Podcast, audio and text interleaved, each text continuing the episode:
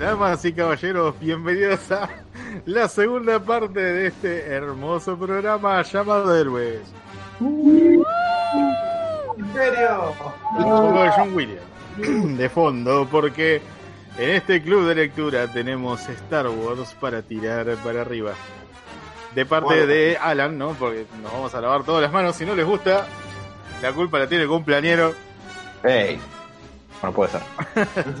Pero bueno, eh, fue decisión de él y bueno, a todos nos gusta Star Wars, por lo menos de seis películas para abajo, porque de ahí en adelante se puede decir cualquier cosa. Pero en este caso tenemos eh, un cómic llamado The Star Wars, eh, que salió a través de Dark Horse, era la, la publicación, Así es.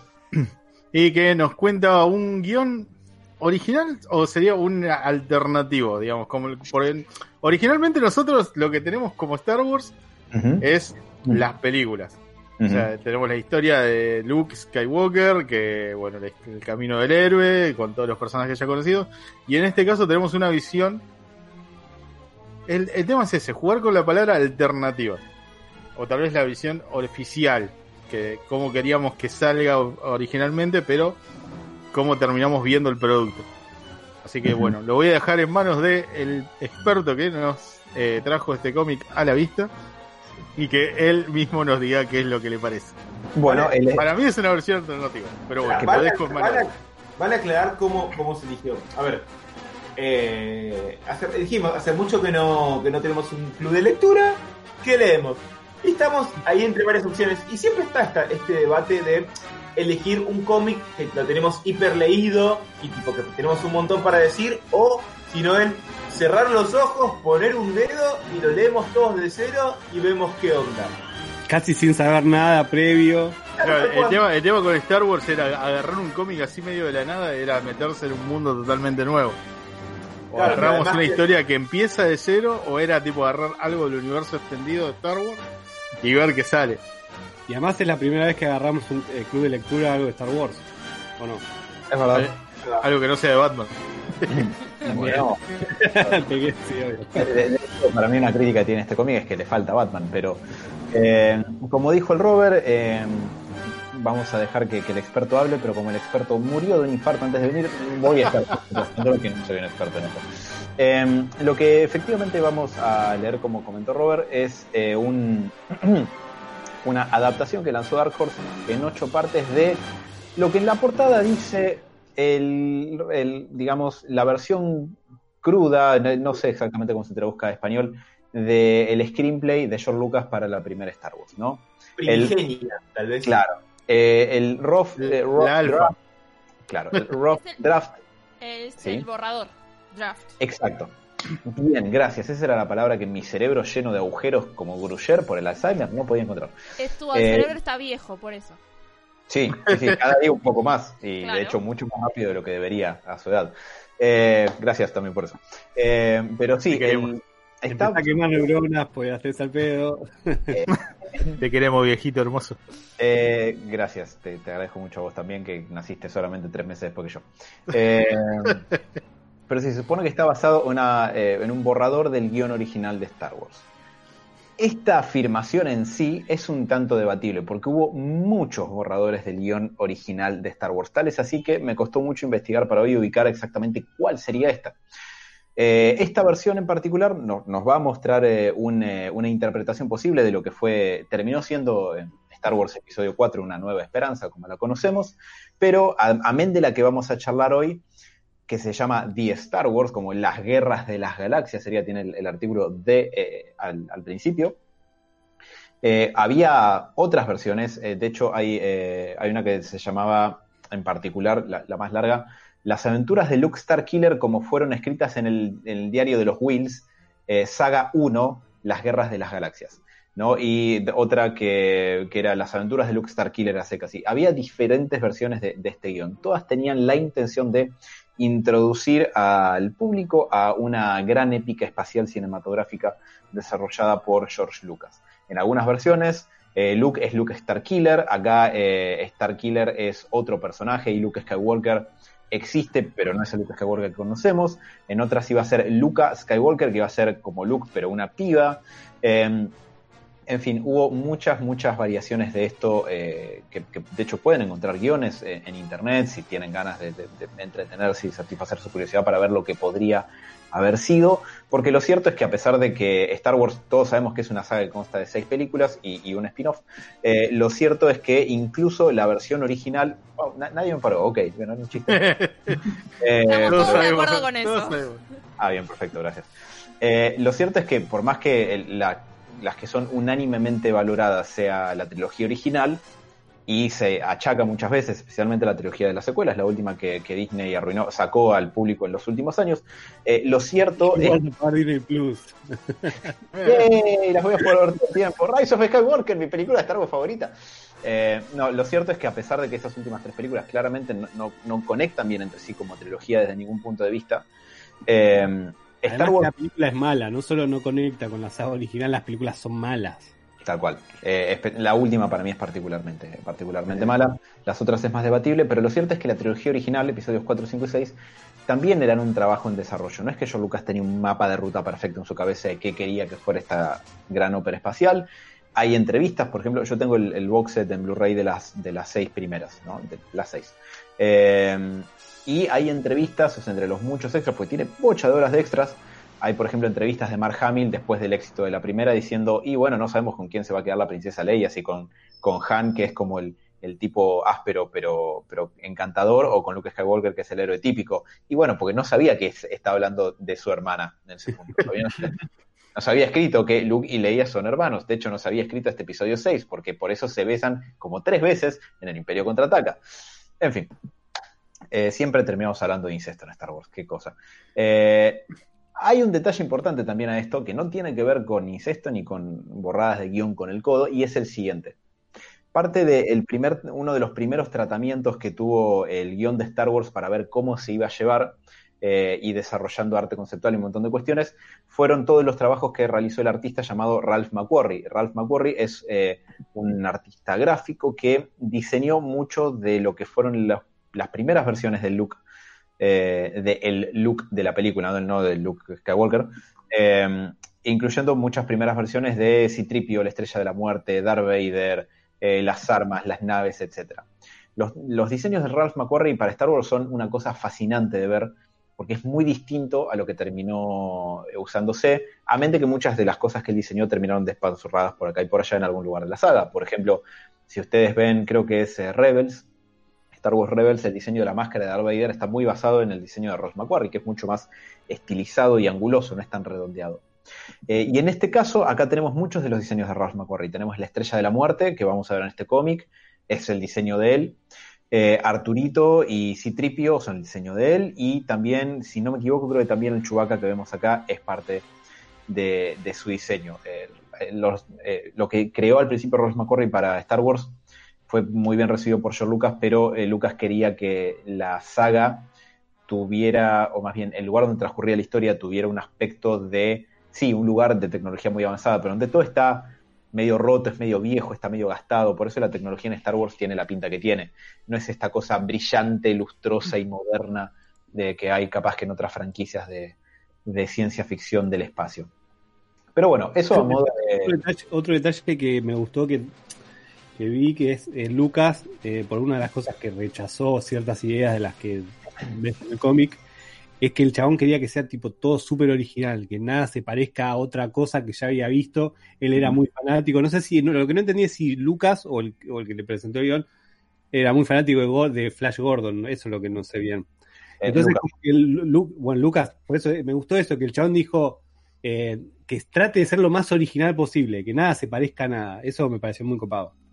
Sí, eh, George Lucas es, eh, a ver, tomó varias inspiraciones para, para la creación de Star Wars, como obviamente cualquier persona que crea algo, pero digo, amén de este cómic, que es una versión alternativa ¿no? de lo que podría haber sido, incluso si ven documentales para lo que fue la creación de Star Wars, como la llegamos a conocer, también eh, hay, eh, hay mucho de esas influencias que van a ver en este cómic, mucho de dónde se nutrió George Lucas, que tiene que ver con eh, películas de películas del Japón medieval, que, pertenecen a un subgénero que ahora no me está saliendo el nombre, estoy volviendo loco. Eh, y por otro lado, el cine de aventuras, de seriales fílmicos de aventuras de los 30 y 40, que es un poco lo que él había visto de chico. Eh, motivo que también lo inspiró después a hacer las películas de Indiana Jones con Steven Spielberg, eh, y en particular las aventuras del espacio, estilo Buck Rogers o, o, Flash Gordon, fueron las que lo inspiraron más para, para empezar a desarrollar la idea de lo que fue Star Wars. El género eh, japonés que estás refiriendo no era el Loli, ¿no? No. Estoy bastante seguro de que no. Va, yo creo, me parece que no, pero. Star Wars Lolis, no entendí cómo. Lolis War. Eso es, una, es una franquicia esperando a ocurrir en Japón, seguro. Eh, pero bueno, acá lo que tenemos es en, en 8 issues una versión adaptada gráfica de eh, uno de, los, de esos tratamientos de guion, que a mí me da el cálculo que sería más o menos el tercero, pero el cómic clama que es la primera versión, así que vamos a, creerle de, buena fe. En estos ocho números vemos cómo se hubiera desarrollado la historia de lo que hubiera sido episodio 4, con eh, guiones de J.W. Rinsler y arte de Mike Mayhew, sin parentesco con eh, Peter Mayhew, supongo que hizo Chewbacca, eh, y hace un poquito falleció, hace un año o dos. Eh, el cómic quería, quiero comentar a propósito de lo que algo que tiene como adaptación, que seguramente podemos volver a esto, pero me parece que retiene mucho dos cuestiones. Una es el estilo de ilustración realista como la que se ven en los pósters como los de Indiana Jones o los pósters de Star Wars, que eran pinturas en su momento, porque todavía no había tanta tecnología de fotomontaje. Ahí me acordaba de Kingdom Come. Sí, tiene, tiene un aire en, en esta cuestión del fotorrealismo estilo Alex Ross quizás en, en, algunas cosas. Y por otro lado, algo que a mí me dio la sensación, que ya igual lo iremos a charlar ahora en un rato, es que a veces tiene mucho más pinta de concept art de una película o de storyboard que de viñeta de cómic lo que pasa. Eh, Totalmente, pero... me pasó eso al principio. me pasó al principio eso. Primero que no, no, tenía tanto la previa esta que estás contando, Bruce. Y, y, y, al principio se nota mucho que está como que está medio verde y cuesta meterse en el ritmo de, del relato. Así que, si les parece, yo lo que puedo hacer, seguramente mal y torpemente, porque recuerden que tengo Alzheimer, eh, es hacer eh, una especie de recapitulación de lo que nos muestra esta trama, en lo cual seguramente nos vamos a ramificar en algún momento para charlar un momento en particular o hacer algún chiste que decimos cómo llegamos acá, pero bueno, así ocurren las cosas, eh, y comentar y desglosar elementos. El primer cómic arranca con un crawl de texto como el de las películas, sin tanta inclinación, que nos pone un poco en el contexto de cómo es este universo de, Star Wars. Nos dice que eh, hasta la reciente gran rebelión que hubo contra el Imperio Galáctico, la, eh, digamos lo que sería como la orden de los Jedi Bendu, ahí entiendo que hay una influencia del cine japonés de Joe Lucas, antes los Jedi eran los caballeros Jedi Bendu, no solo Jedi a secas, eh, eh, los Jedi eran los guerreros más temidos de, la galaxia, pero eh, o sea, que además eran los guardianes de la paz y la seguridad en el imperio y también en particular de, del emperador, como sus guardaespaldas personales muchas veces, pero que hubo una rebelión a gran escala recientemente y empezaron a ser cazados por los caballeros del Sith, parecido a lo de los caballeros de Ren, no como los caballeros de tal orden, como que Sith acá era, era una orden. Eh, lo único que sabemos es que quedan muy pocos desperdigados por la galaxia. Eh, la galaxia está dominada por el gran imperio galáctico, donde el emperador es muy distinto a Palpatine, es un tipo carismático que no tiene deformidades ni ese tipo de cosas, más bien parece ser un político hábil. Y eh, el imperio tiene la intención de avanzar sobre un, un planeta llamado Aquilae, porque tiene tecnología de clonación que no se consigue en ningún lado, entonces el imperio lo quiere para sí. Aquilae es aparentemente el único sistema planetario que no está anexado al imperio, pero Aquilae cuenta con la protección del legendario Jedi de unos 60 años, aparentemente, eh, llamado Luke Skywalker. Acá lo vemos a, Luke, eh, como hablábamos en el bloque anterior de, de John Connery, eh, Diego comentaba en, entre bloques que Connery hubiera sido muy buen. Estábamos viendo cuál sería el casting para esta versión alternativa de Star Wars y por, por, cómo, eh, por cómo está dibujado, es perfecto John Connery, más que nada en la roca.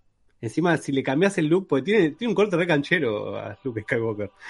Eh, le, le, pones el look ese, es exactamente igual al del cómic. Y, además estaba probado que John Connery era un buen actor de acción, me parecía que hubiera encajado perfecto. Se parece, para mí se parece también a George Lucas grande.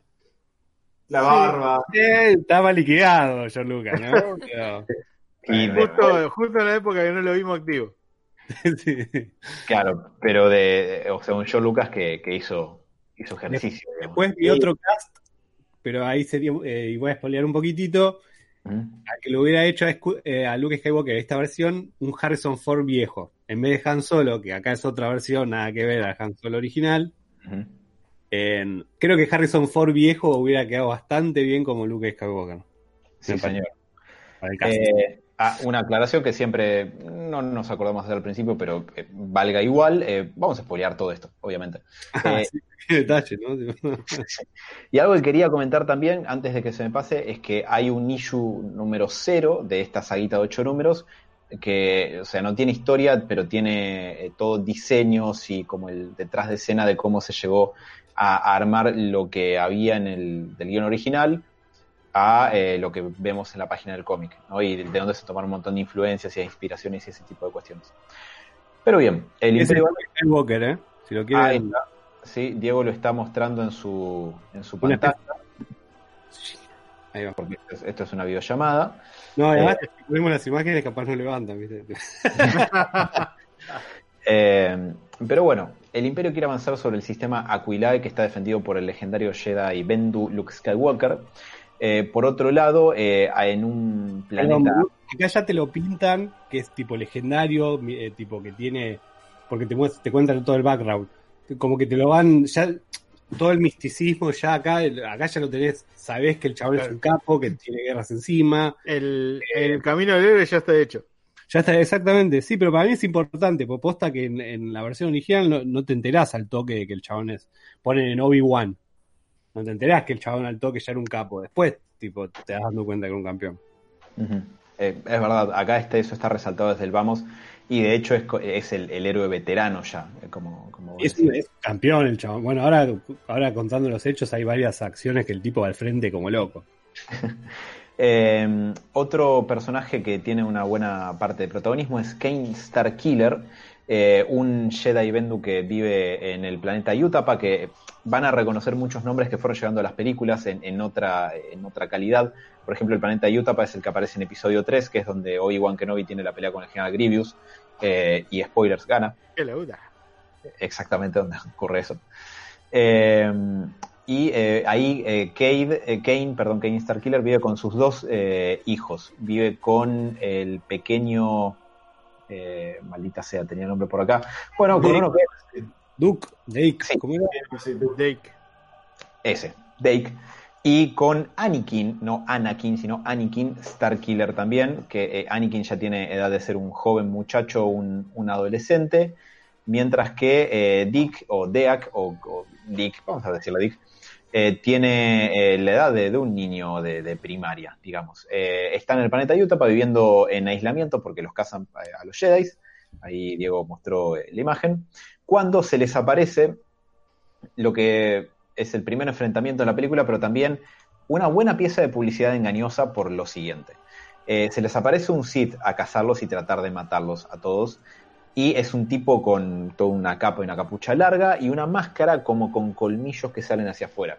Si ustedes se fijan en las portadas de, los cómics, especialmente en la del TPB o en la del tomito que lo recopila, este tipo está puesto en, la portada como si fuera Darth Vader en el póster de episodio 4.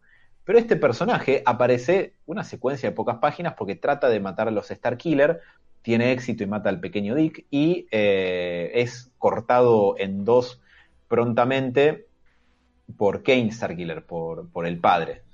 Eh, digo, es, el, pasó lo mismo con Godzilla con Brian Cranston. Vos vas a ver Godzilla por lo que ver a él, pero casi que no aparece la película. Bueno, eh, a, todo esto, la, máscara recuerda un poco a esas máscaras medio samurai con, con estilo yokai de, demonio japonés por, mm. por el tema de los cuernos, una especie de, de ogro bastante bastante eh, terrible, terrorífico, digamos, para la época.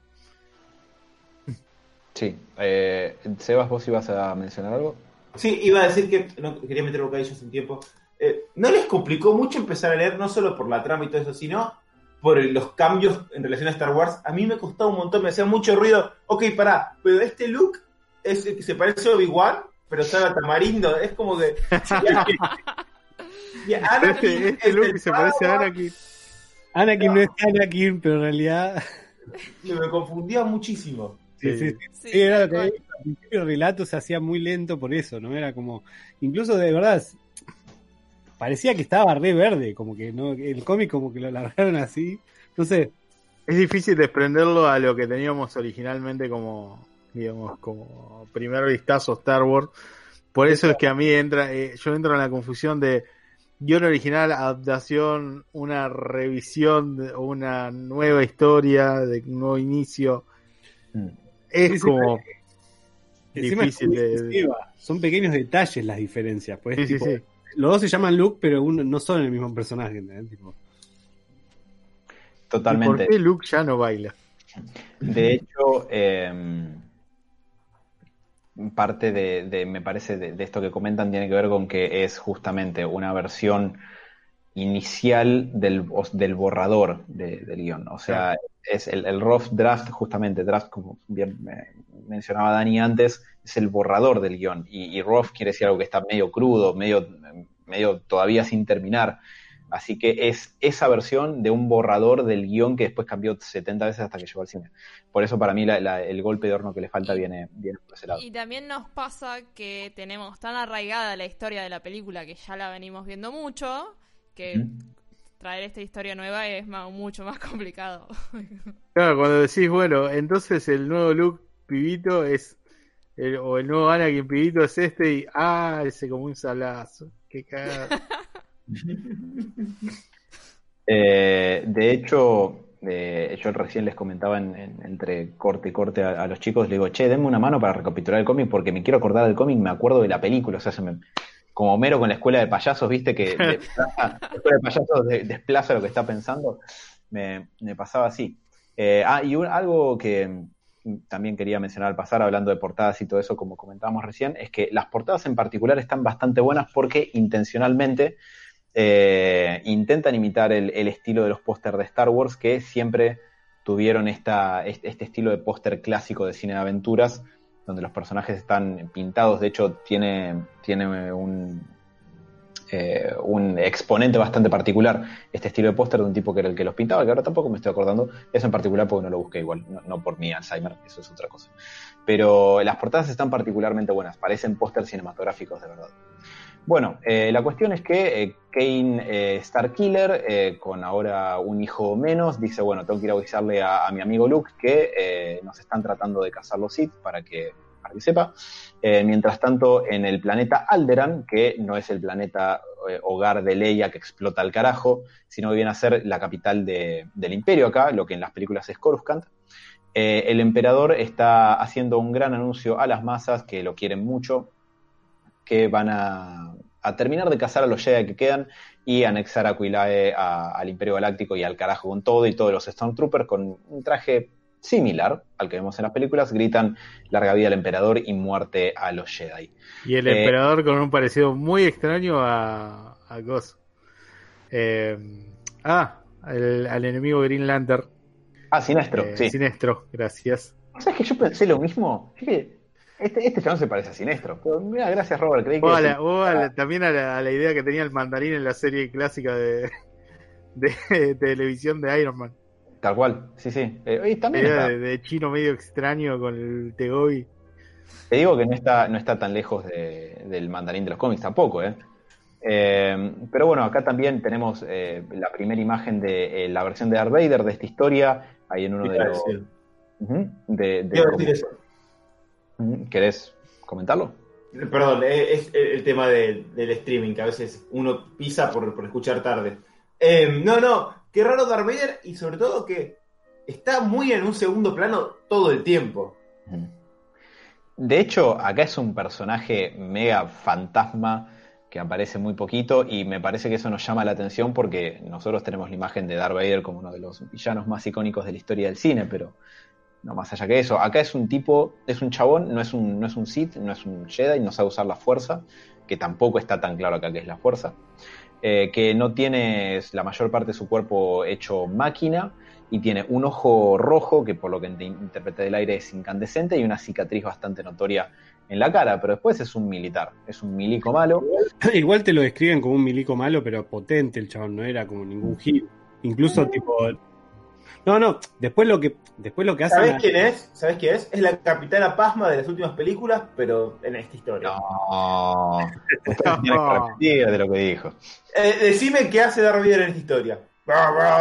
Se pelea, putea un poco lo así, no sé, es un No, y, y bueno, esa, esa parte también es rara porque al principio, tipo, eh, él, como que él se pone a los servicios del Cid y de repente en un momento el Cid se pone a los servicios de él, es medio raro. Tiene, sí, digamos que tiene un nivel de actuación al estilo Homelander cuando está tranquilo en los primeros capítulos de The Voice. Es tipo con la mano cruzada, serio, cabizbajo. Sí, pero igual era- bastante nada. mejor.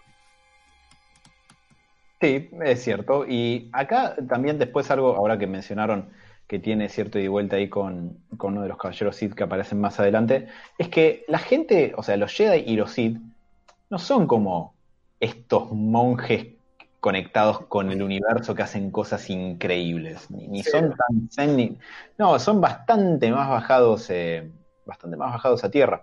Pero bueno, la cuestión es que eh, Perdón, ¿puedo un detalle más de Darth Vader? Es que el chabón era Adelante. súper calculador, porque cuando estaba en el medio de la batalla, el chabón ya había calculado las pro- probabilidades de, de ganar y no. un- Como detalle, me parece copado eso. sí. Me parece como gran estratega. Exactamente. Bueno, eh, Kenny Starkiller llega a Aquilae para avisarle a Luke lo que se están casando y que le mataron un hijo y que solamente le queda Anakin ahora. Eh, y eh, le revela además que está muriendo porque es más máquina que hombre, o sea, solamente queda su cabeza y su brazo derecho, un concepto que probablemente después haya sido tomado para el Darth Vader de, de la película. Eh, por lo cual, le- sí, está bueno. Y además ahí es donde me, par- donde me parece que el fotorrealismo garpa, porque la expresión del tipo de, de- de estar muy desencajado es, eh, es como creíble, digamos. Sí, sí, Por- además al principio te lo presenta como el, eh, uno de los principales que tipo que va a estar súper entero, por decirlo de alguna manera, y al final termina siendo re vulnerable y que casi no aparece, y para lo que aparece, ah, yo lo tengo anotado un poco triste como muere, pero bueno, después lo charlamos. Encima, encima, hablando del comienzo, ¿no les hizo acordar al comienzo de, de la primera, del episodio 7? El barbudo con los hijos. Qué barbudo. Qué barbudo, mis hijos. A- ahora- esta comienza con, con, con Starkiller y con los pibes. Y, en la- y el episodio 7 no arranca que están los padres de... eh, No, cu- cuando, cuando cae, sí, espera, cuando cae eh, eh, Kylo Ren a un pueblito a, hacer sus cosas de nazi, hay un tipo que parece medio un Jedi también, con, con barba, ¿se acuerdan? Ah, sí, sí. Me hizo acordar eso, y no sé si... Vamos a buscarlo después, vamos a buscarlo. Eh, me acordaría, pero no sé de qué episodio 7 estás hablando. Eh, Luke Skywalker eh, protege el planeta Aquilae, donde eh, está gobernado por una, por una dinastía. Esto es parte importante para la trama porque el pueblo de Aquilae solamente va a aceptar que alguien de la dinastía gobierne. Entonces, la cuestión de- del linaje sanguíneo es bastante importante. El imperio no puede ir, matar a todos y poner a una marioneta porque el pueblo no lo va a aceptar. Y acá es donde vemos que la familia real de Aquilae tiene una hija adolescente llamada Leia, la princesa del lugar, que es, digamos, creo que es más joven de lo que vemos a Leia eh, originalmente en la película, pero creo que nos olvidamos fácil que en episodio 4 Carrie Fisher tenía 19 años. O sea que tampoco era una mina grande. Igual tiene una actitud mucho más de princesita esta. Sí, y está mucho más para ser rescatada, eh, Sí. tener un, un interés romántico después harto cuestionable, pero bueno. Es peor. Es peor que, que episodio 1 eso. No nos adelantemos, no nos adelantemos. Eh, pero bueno, bien, eh, el imperio se propone ir a atacar a Aquilae y cómo lo hace, lo hace mandando una base espacial de gran tamaño que parece una luna, que no es la estrella de la muerte, sino que es la fortaleza espacial. A todo esto, en Aquilae eh, hay un lugar llamado la Fortaleza Escondida, que es una película de Kurosawa de la que mm, entiendo que George Lucas tomó mucha inspiración pa- para hacer Star Wars también en su momento. Esta base, la Fortaleza Espacial, está basada en los diseños de Ralph McQuarrie, es esencialmente una estrella de la muerte, pero más lustrada y con partes más protuberantes, y creo que no tan grande, y que si bien no tiene su disparo que destruye planetas, te tira unos cañonazos que te deja el culo en la mano. Eh, porque dispara bastante fuerte, dispara sobre Aquilae y rompe una buena parte de, de la superficie. Eh, y esto, bueno, hace que podamos ver una, una, gran batalla espacial de los pilotos de Aquilae defendiéndose, atacando la fortaleza espacial, que son naves que a mí me, me parecieron, o sea, son una especie de proto X-Wing, digamos, son parecidos, no son iguales, son más parecidos como aviones normales, pero si se fijan en episodio 3, cuando está arrancando, que hay una gran batalla espacial arriba de Coruscant, las naves de la Alianza, de, perdón, las naves de la República son una especie de proto X-Wing muy similares a estos, porque episodio 3 está ahí de, ¿no? Eh, uniendo el, el, la brecha entre la trilogía de las precuelas y la saga original. Entonces las naves van evolucionando conforme pasan las películas para parecerse más a las de la saga original. Me parece que Claro, en es este caso tenés la, tipo, las cuatro alas estáticas y no, digamos, con esa cosita fachera de que se dividían para mejorar un poco el, digamos, el manejo a, a menor velocidad. Exacto. Y eh, además tienen como una, una trompa eh, medio caída hacia adelante que termina como en un ángulo muy recto, que es parecido también a esta que yo les, comento del principio de episodio 3. Y acá, mientras eh, la- lo que sería Fuerza Aérea de Aquilae ataca la fortaleza espacial, que por cierto tiene su punto débil bien expuesto y al aire, ni siquiera guardado adentro de un ducto de aire acondicionado, como la estrella de la muerte de la película, vemos que adentro de la fortaleza espacial hay dos droides queriendo eh, escapar al carajo, que son Citripio y Arturito, eh, Arturito, cuyos nombres se escriben, digamos, de forma fonética en el cómic en lugar de con letras y números. Y hay un par de detalles que son interesantes. Citripio es esencialmente el robot de Metrópolis de Fritz Lang. Es idéntico. Es todo dorado y estilizado y, bueno, es así como era el diseño de Rush McQuarrie. Eh, por otro lado, Artu está igual, excepto que es de una especie de gris plomo, Es medio un plateado, un plateado completo, sin Y- la- las conocidas líneas azules. Exacto. Y esta es la mejor parte. Eh, Arturito acá en esta versión habla, no, no hace pip, pip, pip, eh, sino que tiene diálogos, a veces medio barderos. Y entonces yo iba leyendo este cómic y digo, yo por lo general le, le pongo voces a los personajes en mi cabeza porque nada, me salió así de toda la vida. Y digo, ¿qué voz le pongo a Arturito?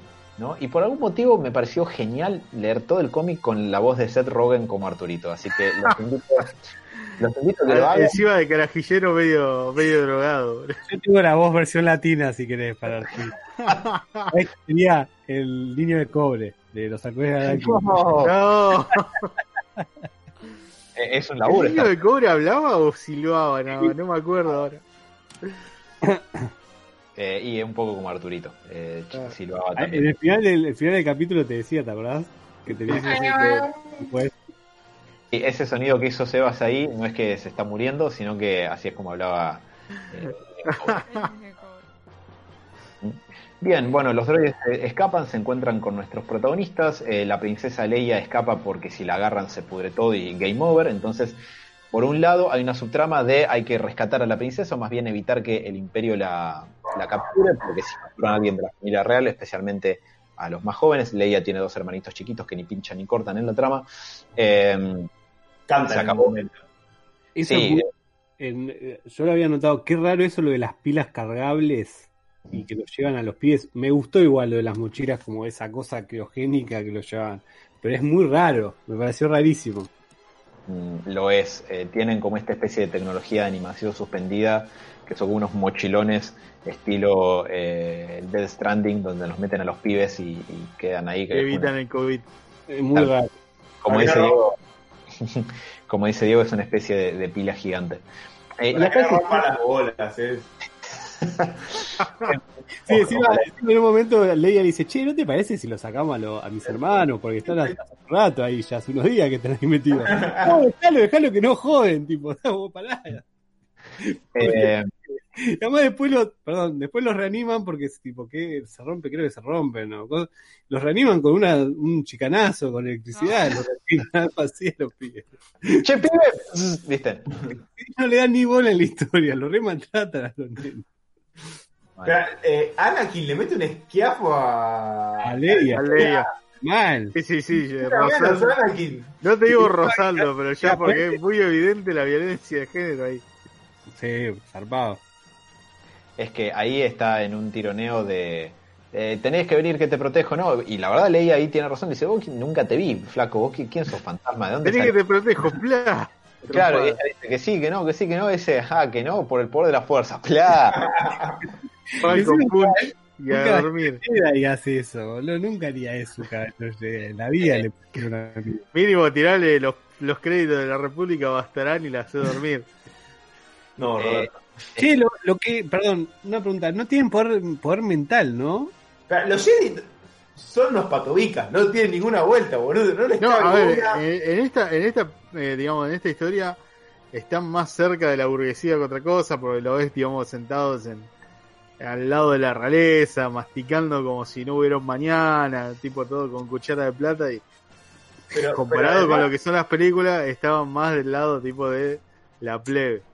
Y además, tienen la a ver, los una filosofía, estos tienen la filosofía de un tachero setentón. Que te dice, ¿sabes qué? Lo van a cagar a ti esos gatos. ¿Qué, qué se hace los vivos? No, Sí, si sí, no sí, una, boludo. Le dice, Luke, tranquilo, mirá que necesitas, necesitas un código, hay que, hay, hay que hacer unas movidas antes de hacer una guerra, no podemos ir a atacar de una. No, vamos a Sí, fuego, fuego la nave. Luke grita, aguante Videla y sale con todo a, a combatir. Eh, no, es cierto, de hecho quería hacer un pequeño impas porque mientras están tratando de mantener a salvo a la princesa Leia y, y la historia progresa, lo que entiendo que sería algo así como el segundo acto de la película, en el caso de que estuviera sido una película, podemos ver a, los Jedi y Bendu peleando en alguna que otra ocasión y hay dos detalles que me llamaron mucho la atención. La frase, o más bien, la referencia que se hace a la fuerza es solamente cuando los Jedi Bendu se saludan entre sí, o también la gente de Aquila en algunas oportunidades, diciendo que la fuerza de los otros esté siempre con vos. Y es, es hasta donde llegan. Nadie menciona otra cosa de la fuerza. O sea, no, no existe como esta especie de energía, como decía Yoda en episodio 5, nos rodea y nos penetra y está en todos lados y conecta a todos los seres vivos y a todo el universo. Es solamente mencionada en esa frase. No, en, en un momento eh, a Starkiller le dicen algo tipo, "Eh, la fuerza está dentro tuyo todavía, algo así. Es el único momento donde parece que la, que, que la fuerza es algo más que... Porque además dice la fuerza de los otros, entonces es una cuestión de comunismo, estos son Jedi comunistas, ¿qué onda? Eh, no- Jedi, Dios. pero no, pero en ese momento, no, obviamente no, la verdad es que no, mira, no me noté bien dónde, dónde fue. Le dice algo, le dice todavía hay mucho de la fuerza dentro tuyo, cuando el otro dice, no, ya te estoy muriendo, no sé qué. Sí, pero por otro lado, eh, hay un par de momentos donde los vemos hacer algo cuasi sobrenatural, o eso me da, me da a entender la, digamos, la narrativa del cómic, y es cuando en alguna que otra oportunidad parecerían, porque muestra la viñeta, que se pueden mover muy rápido para cortar gente a lo bestia con el sable láser. Los sables Sí, láser, digamos, por lo menos son indetectables en los movimientos que hacen. los sables láser, acá que por cierto son un arma mucho más común, los Stone Troopers usan sables láser, lo cual me imagino que tiene sentido si, si ca- sacas toda la cuestión de los cristales Kyber, que, que es canon en el universo Star Wars, que, que- que sí terminó existiendo, y que por eso son eh, armas de, de los Jedi. Pero acá todo el mundo, va, no todo el mundo, pero los Stone Troopers tienen sables láser como si nada, y todos parecen ser rojos en general. Han Solo pelea con un sable láser, me parece, si no me confundo, que es un sapo verde. Sí, también. Eh, pero lo que te muestra la viñeta es que, de hecho, hay una parte más sobre el final donde Anakin se, se concentra y te muestran que hace un movimiento donde corta como cuatro tipos con un- eh, de una forma como bastante sí. ¿no? Los hace Brochet en algunos casos. Es como Sí. si no, no, no pasara nada. Exacto. Después Pero el, el- el nivel de violencia así de, de- de general de los de los Jedi en esta en este, en este cómic en particular es como un poco chocante con esta idea de, de- de, bueno la violencia es como la última instancia a la que vamos a llegar eh, de, de las películas por lo menos en lo que más, te- me voy a adelantar un montón, pero te voy a decir algo. Parecen mucho más civilizados los Sith en esta historia que los Jedi. Porque el Sith a lo último dice, no, no, vamos a pelear con honor, con las espadas, no sé qué. Y, y Pumba, está, ¿Sabes qué? Te voy a meter un tiro en la espalda por gato. Sí, Luke Skywalker le dice que vuelvan los milicos, vuelvan a poner la, colum- la colimba y le dispara. mientras Eh, cabalga su avestruz mágica De hecho, sí, de hecho son, es verdad, son, son bastante violentos, no, no tienen, no, no hay muchos resabios de la filosofía Jedi que nosotros conocemos, esto de ser, de no ceder a las emociones, de estar eh, calmado en control y conectado con todo. Eh, ¿sabe- ¿Sabe por qué lo digo particularmente? Es que por lo general lo que me acuerdo de las películas es que los Jedi no atacan directamente, sino más bien devuelven ataques que reciben. O sea, y esto pasa mayormente con los blasters. O sea, to- casi todo el tiempo están siendo bombardeados por blaster y es como, plan, vos disparaste, tenés Ojo, lo que, lo que tiraste originalmente. estoy de acuerdo con ustedes, pero hay igual una escena en la, en la del bar que no reacciona el Luke, que lo empujan, lo increpan y al final dice, bueno, ok, si quieren pelear, van a tenerla. Igual, yo te voy a decir algo. Acá no están tan cerca de un monje o un coso, sino más de un caballero caballero, onda Claro. medieval. Un tipo que lo que sabe es pelear, tiene poner algo de honor, y, y es hasta un, un- está mucho más marcado esto de que eran más como los, guar- los guardias de, De la realeza. O sea, no, no era una cuestión más filosófica y más de conexión con la fuerza y saber- No, eran unos tipos que eran caballeros espaciales, punto. Ojo, igual otro detalle que sí me gustó que se puede ver del, del- de los Jedi es que el- las enseñanzas van por fases. ¿Viste? Que le dice, eh, Luke ya hizo las fases, hasta la fase 5, todavía no sé, que le quedan no sé qué más. Eso no está, en- yo no me acuerdo de haberlo visto en el original, que haya como fases en la- de la- del aprendimiento, está bien dicho, del aprendizaje, perdón. Aprendizaje. Aprendizaje Jedi. Eh, eh, en este caso está, a mí me gustó bastante, pues le dice el viejo, le dice, mirá que Luke, o sea, eh, ya está en la fase 5, tiene como un par, e incluso después, al final Luke dice, che, el chabón, eh, le dicen, "Ura, eh, ¿dónde- el- viste que va a rescatar a Leia, ya me estoy, que, que me voy los nombres. Eh, Starkiller es que va. Sí. Eh, Anakin Starkiller, sí. Ana- Anakin Starkiller va a buscar a Leia. Cuando la va a buscar, le dicen, che, ¿qué onda? Tipo, eh, ah, va a explotar todo. Y dice, che, ¿qué onda? Anakin y Leia. No, no te preocupes, Anakin ya es, ya es Jedi, ya es un Jedi y se puede arreglar solo. Como que igual también está eso lo mismo de que va a ir aprendiendo de que, de que hay todo un proceso. No Pero van, por rangos. No sé si eh, sí, por rango. Yo lo- no son los mismos Jedi, pero, todavía, pero tienen todavía esa cosa de enseñanza, aprendizaje, esa mística. Eh, sí, sí, creo que sí. Y mm, lo único, estaba pensando, el único resabio que queda de lo que vemos en, en las películas es que existe la categoría de Padawan, porque Luke dice que lo toma Anakin como, como su Padawan para, para que aprenda, pero esto como de, de las fases numeradas del aprendizaje Jedi eh, es algo que estaba en este guion y que no terminó llegando a, a las películas. Pero... mm, pero bueno, la cuestión es que eh, están queriendo llegar al, puerto espacial de puerto espacial Gordon, que es esencialmente la, Mos Eisley, donde está la cantina. Tiene lugar una secuencia bastante similar, casi idéntica, te diría. Y es más, en la secuencia de la cantina, donde están buscando a, a Han Solo para eh, encontrarlo con su nave y puedan escapar de ahí, eh, hay un intercambio de diálogos que es, ese sí llegó tal cual estaba a episodio 4, que en la película, quizás lo recuerden como cuando eh, Obi-Wan lo lleva a Luke a la cantina de Mos Eisley y se, se choca con un tipo que parece que tiene dos testículos gigantes en su mentón y que ese tipo va acompañado de un amigo que, o sea, el, el de los testículos no habla, no habla inglés y eh, su amigo sí. Y su amigo le dice a Luke, che, no le caes bien. Y Luke le dice, bueno, perdón. Y el tipo le dice, a mí tampoco me caes bien. Y Luke le dice, bueno, perdón, qué sé yo, ¿qué quiere que te haga? Eh, Si querés tengo un accidente de moto y cambio la cara, tipo. No, no. perdón, Y perdón. por, y por eso en el episodio 5 me voy a tener un rostro levemente distinto. Eh, no, y el tipo le dice, te voy a matar, yo tengo pedido de, de sentencia de muerte como en cinco sistemas planetarios. Y bueno, y Luke le termina cortando el brazo y, perdón, en la película Obi-Wan es el que le termina cortando el brazo a este tipo y todos como que hacen, uy, se, se Se picó. pudrió. Acá". Claro.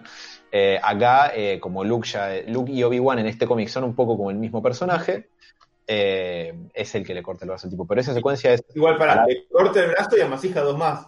Sí, Ah, sí, sí. es como que se lleva dos más en el camino que quedan mitad del cuerpo para abajo. No le Ese mal. Claro. Bueno, pero, pero hablando de la violencia, ahí la tratan de evitar. Sí. Ahí la No, tratan. bueno, por él, porque está, porque está en incógnito. ¿no? No, bueno, pero es que, bueno, Más que, literal, más que un diálogo en el que dice, bueno, si insistís con pelear, vas a pelear. por eso, sí, no, no, según el diálogo, te digo, yo la verdad sí, estos Jedi son más, no tienen tanta, no- a ver, no Mira, sé. Hay pocas pulgas, digamos. sí, sí, son más llanos esto, esto, es como decís vos, caballeros, son más caballeros de una, de la cruzada, por decirlo, ¿entendés? Como de esa época, más medievales los veo yo. Eh, totalmente. guardianes, son más guardianes que filósofos.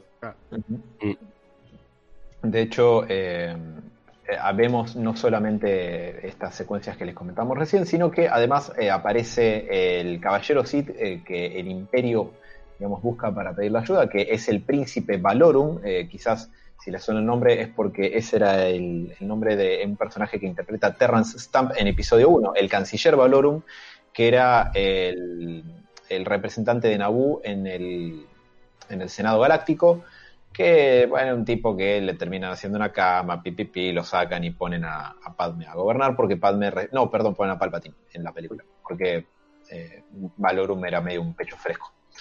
Em, Mira, Rúa. y se estaba pensando en una comparación de esas y, y digo, sí, sí, esa es la, la que, fue en el helicóptero. que más o menos en una nave seguro, pero sí. Eh, bien, entonces, mientras esto ocurre, lo, encuentren, lo encuentran a Han Solo, sin Chewbacca y sin halcón milenario. Han Solo tiene una nave que no, no tiene nombre particular, pero Han Solo pertenece a, a otra especie que se tendría que llamar los Swamp Thing, porque eh, es esencialmente Swamp Thing con musculosa. Y no, Es la misma cara, boludo, no me jodas. Sí, sí, sí, lo es. Eh, es de una especie que se llama Ureliana, parecido quizás a, a, Corelia, eh, a, a las cosas que vienen de Corelia que se llamarían Corelianas, que es el planeta del que Han Solo originalmente, no lo sé. Pero bueno, es un ser verde muy grandote con la cara parecida a la cosa del pantano y, bueno, atavíos espaciales eh, acordes que ayuda a, Luke y a los Starkiller eh, a, sacar a Leia del planeta y meter a los hermanitos de Leia en dos pilas eh, energizer gigantes para que no rompan más los huevos durante la trama y llevarlos al lomo como si fueran una mochila. Y comenzar el Walking Simulator. Exactamente. Eh, después, lo que ocurre, estoy tratando como de hacerlo más, más o menos fugaz porque la trama no es tan rica en detalles, sino quizás lo divertido está más en charlar las comparaciones, pero el imperio se pone a tiro con los héroes, tratan de, de hecho capturan a la princesa Leia, eh, y sorprendentemente los villanos la tratan mejor que, que Anakin Skywalker hasta ahora, que Starkiller, perdón, que no le encaja ninguna piña en la cara, la gente del imperio, así que quizás tan malos no sean. Eh, y bueno, obviamente con Leia en manos del imperio, eh, es, solamente cuestión de tiempo para que el Imperio pueda tomar Aquilae. También esto, después de esto tiene lugar una batalla espacial donde vemos TIE Fighters que son un poco los diseños de Ralph McQuarrie, pero por otro lado esos diseños son muy parecidos a los que han llegado a la, a la película y finalmente resuelven infiltrar... ¿Sí? Una cosita más. Es- antes me olvidé. Encontré esto. Mirá lo trabado que estaba Luke. ¿En qué issue está eso, Sebas? ¿Sabes? Ya te digo. eh, Star Wars número 6. Ah, bueno, en el issue 6, ahí Sebas nos mostró una imagen. Ah, sí, sí, sí. Cuando caen en, en Yavin 4. Sí, se supone, esto es curioso, el issue 0 de, de esta saga dice que Luke eh, Skywalker es un tipo de alrededor de 60 años. Yo quiero llegar así a los 60 años. Mierda ahora. Si llego, si Claro, llego a los claro. 60 años va a ser un milagro, te digo. Y claro, tal cual, este tipo tiene. Igual para. Yo lo que entendí que en realidad es más grande, pero tiene el aspecto de unos 60. Ah, puede ser. En realidad el chabón es más grande, pero tiene, tiene eso. ¿Tiene 80 encima? Claro, No, no. peor todavía. Pero, sí, sí, me parece, yo había entendido eso en realidad. O, o en realidad tiene 25 años, pero la guerra lo avejentó mucho. Puede ser. Eh. como el cachetazo de, de Transformers. Puede ser.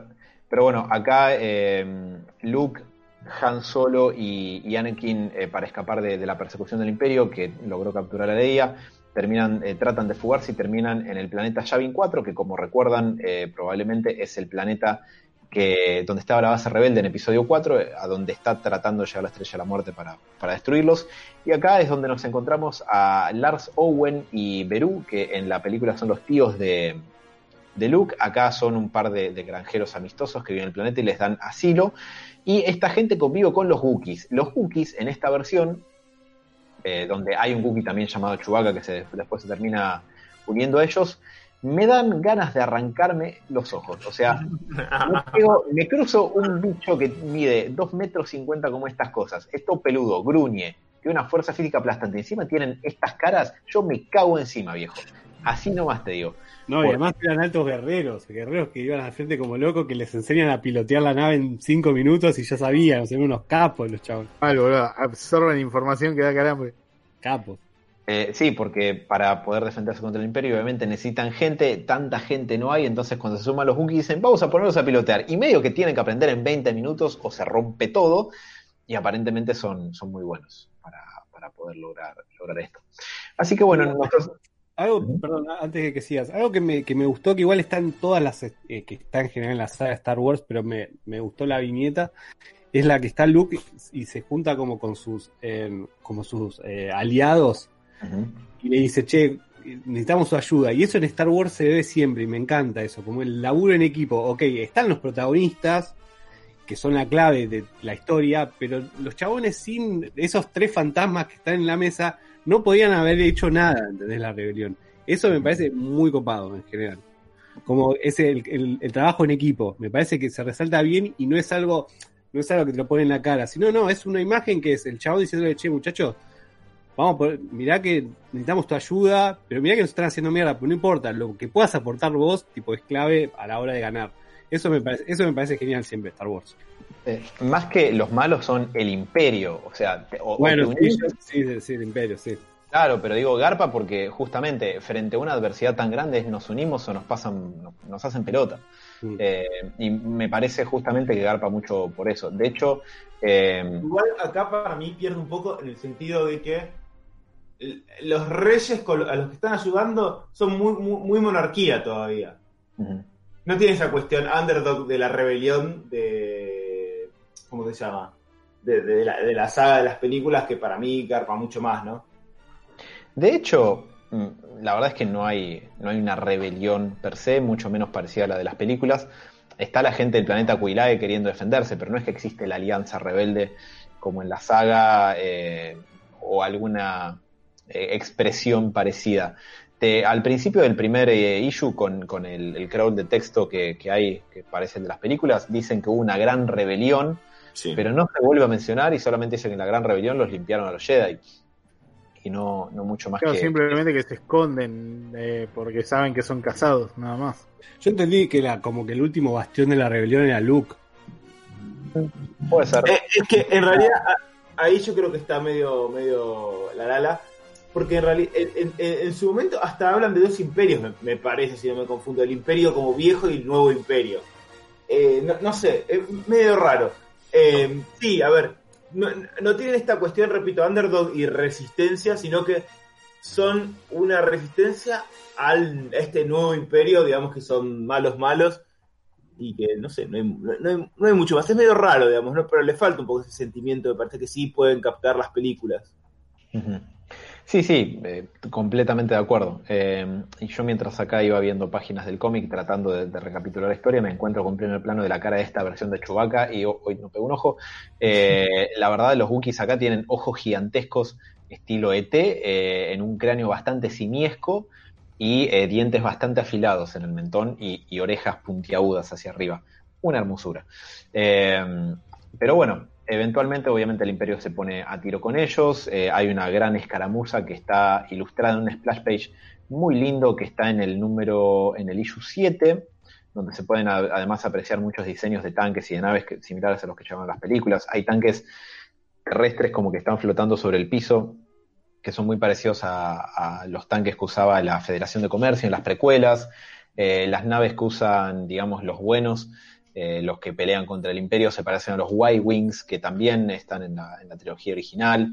Eh, en fin, y hay una serie de ilustraciones bastante copadas. Mientras tanto, eh, Anakin Starkiller intenta infiltrar la, la fortaleza espacial del imperio para rescatar a Leia, porque en el medio, antes de que a Leia la capturen, Leia le dice, ¿sabes qué? No sé bien por qué, pero creo que te amo. Y esto es un desarrollo lógico Pero te para quiero. Claro, porque bueno, soy mujer y me escribieron en la década de los 70, mucho más para hacer que me rescate de enamorarme, no voy a, poder. Pero ¿qué es eso? ¿Es, ¿Qué es peor? ¿Eso o que Luke, eh, digo, Anakin día... Anakin, ¿no? Ya me estoy haciendo un quilombo, ¿no? Sí, Anakin, Starkiller. Eh, que Anakin diga, en, en el momento no me di cuenta, pero pues yo también me di cuenta que la amaba. Pará, pará. Igual, ojo, Estamos, estamos hablando que Anakin se crió solo con el viejo en el medio del desierto. Sí. Viene viene una princesa y le dice que le hace ojitos. ¿Sabes cómo agarra viaje, Ana? Bueno, pero pará, hay lo peor es que hay una viñeta al principio cuando cae, que vos ves que se queda fichando una colorada, ¿la vieron esa? Sí, sí, que después le tira onda, se la está tratando de chapar. Por eso, pero de la viñeta uno que el chabón cae ya a, a la plataforma de ellos, ve a una mina y el chabón está de la primera viñeta que la está fichando todo el tiempo. Tipo. Eh, claro, es, verdad, imagínate si se crió, es adolescente y se crió con su hermanito menor y su viejo, que es medio robot todo el tiempo, chao. Una mina y le da un ataque. Eh, pero sí, eh, tiene lugar este eh, impresionante desarrollo de personaje donde ella le dice, no sé, acá el guionista me dice que te amo, como que pasa esto. Y, y él le dice al principio, qué sé yo, no sé, no sé bien qué, qué es esto que me estás hablando, solo conozco la vida rural con mi hermanito y mi papá. Eh, y después tiene lugar esto que dice Diego, que está pensando y dice, che, ¿sabes qué está buena esta piba? Creo que yo también la amo. Esto es amor, siento algo en mis pantalones. Eh, así que, bueno, logra, Se sale láser, ¿no? No, ¿ese es tu sable láser o estás contento de verme? Eh, así que se disfraza de Stormtrooper y logra infiltrar la fortaleza espacial para rescatar a Leia. Hay una viñeta en la que es muy similar al rescate de Leia de parte de Luke Skywalker, ¿no? La pose en la que está Leia esperándolo como diciendo ya fue todo, ¿no? Como diciendo que en la película ella, le- le- Leia le dice a Luke, dice, ¿no sos un poco petizo para ser Stormtrooper? Eh, bueno, hay una viñeta muy similar a eso acá. Y acá es donde tiene lugar el enfrentamiento con el caballero Sith, con el príncipe Valorum. Que para, que vos lo estás esperando siete issues atrás, estás esperando esto más o menos. Eh, Te lo vienen picando como, che, che, se, está como Rocky e Iván Drago. Sí, ¿viste? además, algo que había notado que me había copado, pero ahora me bajo por lo, por lo que vas a contar ahora, que, que me gustaba mucho esa cosa de que se sientan los dos. En la original también está. Pero me copa mucho eso, que los dos se sienten, ¿entendés? Tipo, el Jedi y el Sith se van sintiendo, de, de eso me parece muy bien, la presencia, digo. Eso está bueno, me, me gusta mucho. Como Sí. son los únicos dos que pueden nada más eso. Sí, eh, exactamente. Ah, y a todo esto, antes de que, de que se enfrenten con, con el príncipe Valorum, eh, hay una secuencia también parecida a la del compactador de basura de episodio 4, porque para sacar la Leia de, de la prisión se tiran por un ducto y el ducto va a un compactador de, de basura. También Claro. que, que también, seguramente, como la, la letrina del imperio, que eh, también, eh, bueno, es detenido antes de que aplaste a los protagonistas, porque son los protagonistas, obviamente. Pero, pero bueno, eh, la cuestión es que mm, después eh, llega finalmente a enfrentarse Anakin con el príncipe Valorum, y el príncipe Valorum le dice, vamos a pelear, Mano a mano. Claro, pero contra estos forros, no entre nosotros, porque estos tipos no tienen honor y se ponen a pelear contra el imperio porque, y esto me confundió un poco, yo lo que entiendo es que el príncipe Valorum tiene como esta noción que, que vos comentabas, Diego, como el, el- el- vamos mano a mano y, y nos, nos medimos de igual a igual, y como que el imperio era una, una molestia y una distracción el medio, como que lo llamaron a Valorum para que caza los Jedi y Valorum lo que quería no era cazarlos y matarlos, quería como combatir con un ellos enfrentamiento legal, digamos. Claro, exactamente, y ganarles en buena ley. A lo cual Anakin eh, medio que, eh, o sea, sí, aprovecha, pero dice igual todo bien maestro, pero hoy yo conocí una mina, ni nos vimos, y ahí es donde el príncipe Valorum le hace el único reclamo símil doctrina de la fuerza en las películas, que es, eh, que, que es como una especie de, de falla en, en un Jedi Bendu, el es perseguir el amor como un objetivo. De hecho, eh, Luke Skywalker también se lo reclama a, a Ken Starkiller. Esencialmente le dice, vos sos un boludo, no tendrías que haber tenido hijos porque los Jedi no, no nos casamos. Pero es lo único. Eh, pero bueno, en fin. eh, de hecho, no te sorprende que Valorum lo trata bastante bien todo el tiempo. Sí, sí. Yo lo, que, yo lo que entendí como por qué se da vuelta es porque Darth Vader lo rebasurea antes al, al Sith. Claro. Están las dos cosas. A ver, tenés eso, porque eh, eh, Darth Vader cuando está medio caliente dice, empezamos con ellos, pero los que siguen son ustedes, intentés como que... Sí, hubiera estado gas antes, dice en un momento, como onda, estuviste al pedo todo el tiempo. Claro, y está ese trope, viste, de que eh, no- nos unimos contra enemigos antiguos que se unen contra un nuevo mal, que es peor que los dos. Sí. Pero igual es raro igualmente. O sea, repito, los Sith. No, no sé qué. ah, eh, me parece mucho más Sith. eh, ¿Cómo se llama? Luke, que está re caliente y quiere iniciar la guerra todo el tiempo. Que, que este, que en realidad. Es más, Parece más Jedi. Es el único que dice, no, no, el honor y, y las formas, y lo, de hecho lo ayuda a este, dice, bueno, ahora no sé. Yo qué sé, la forma, hasta la forma de hablar, está como más tranquilo todo el tiempo el chabón. En una Star Wars original, este Sid claramente se convierte en Jedi. Claramente, tipo, claramente el chabón Sí. se redime y se pasa al otro bando porque es, es un copado. para De ser- hecho, de hecho, una parte, antes de que el chabón le diga, no, nos enfrentemos, no sé qué, como lo está tratando tan bien, y creo que el capítulo se llama algo así tipo traición o algo así, yo dije, ya fue en realidad, este chabón es un Jedi que está infiltrado de- de- del otro Sí, lado. yo lo mismo. Sí, yo, yo volví para atrás para leer el texto, en qué momento se dio vuelta y por qué. Sí, sí, sí, tal cual. El De hecho, más inesperado de la historia. de hecho, no queda muy claro exactamente cuál es la diferencia entre Jedi y Sith. Es como, qué sé yo, vos sos de Boca, yo soy de River. Mal. Sí, sí. Sí, sí, es verdad. No. ok, bueno, eh, pero no, no queda mucho más claro más allá de eso. Pero bueno, finalmente. Salvo, salvo que el, cuando no sé qué Ana quien dice no sé qué del amor, él le dice algo tipo, ah, cierto, me olvidé que ustedes tipo creían en el amor, algo así. Dice, O sea, me hiciste acordar la gran diferencia, lo cual nos diferencia entre ustedes y nosotros, o algo así. Sí, eh, eh, aparentemente son, no sé, son emos los, los, los Siths o, o, no sé, o cínicos. Oh, qué malos. Son cínicos, no creen en el amor. Yo qué sé. No, lo peor- me- Lo peor es que en ese caso, ese sí tendría más la doctrina Jedi original, porque le dice, tipo, en realidad los Jedi originales no se enamoran. Ujú, exacto. Entonces, tipo, le dice, uy, vos, vos perseguís el amor. O sea, en realidad el Cid es un Jedi encubierto todo el tiempo. todo muy raro esto, todo muy raro. Sí, ese Eh. no, está bien- no está muy bien el relato ahí, de, hecho, de ese personaje. Que para mí, a mí me, me había regarpado hasta ahí. La verdad me había agarpado bastante, porque estaba esa, ese misterio del mano a mano, era a ver qué va a pasar. Y tipo, no pasa nada. A- Además, al principio me decís que estos tipos bajaron a todos los Jedi. Bueno, serán grosos. No. Eh, de hecho, eh, eh, me- lo que me gustaba del personaje es que si juntás al Darth Vader de esta historia con el Príncipe Valorum de esta historia, eh, el resultado sería bastante parecido al Darth Vader que conocemos, al Darth Vader de- de- que llegamos a tener en las películas. Pero no, eh, así Ah, que otro, dato, otro dato, aparece Darth Vader con el casco pero sin la máscara, es un no eso. ¿eh?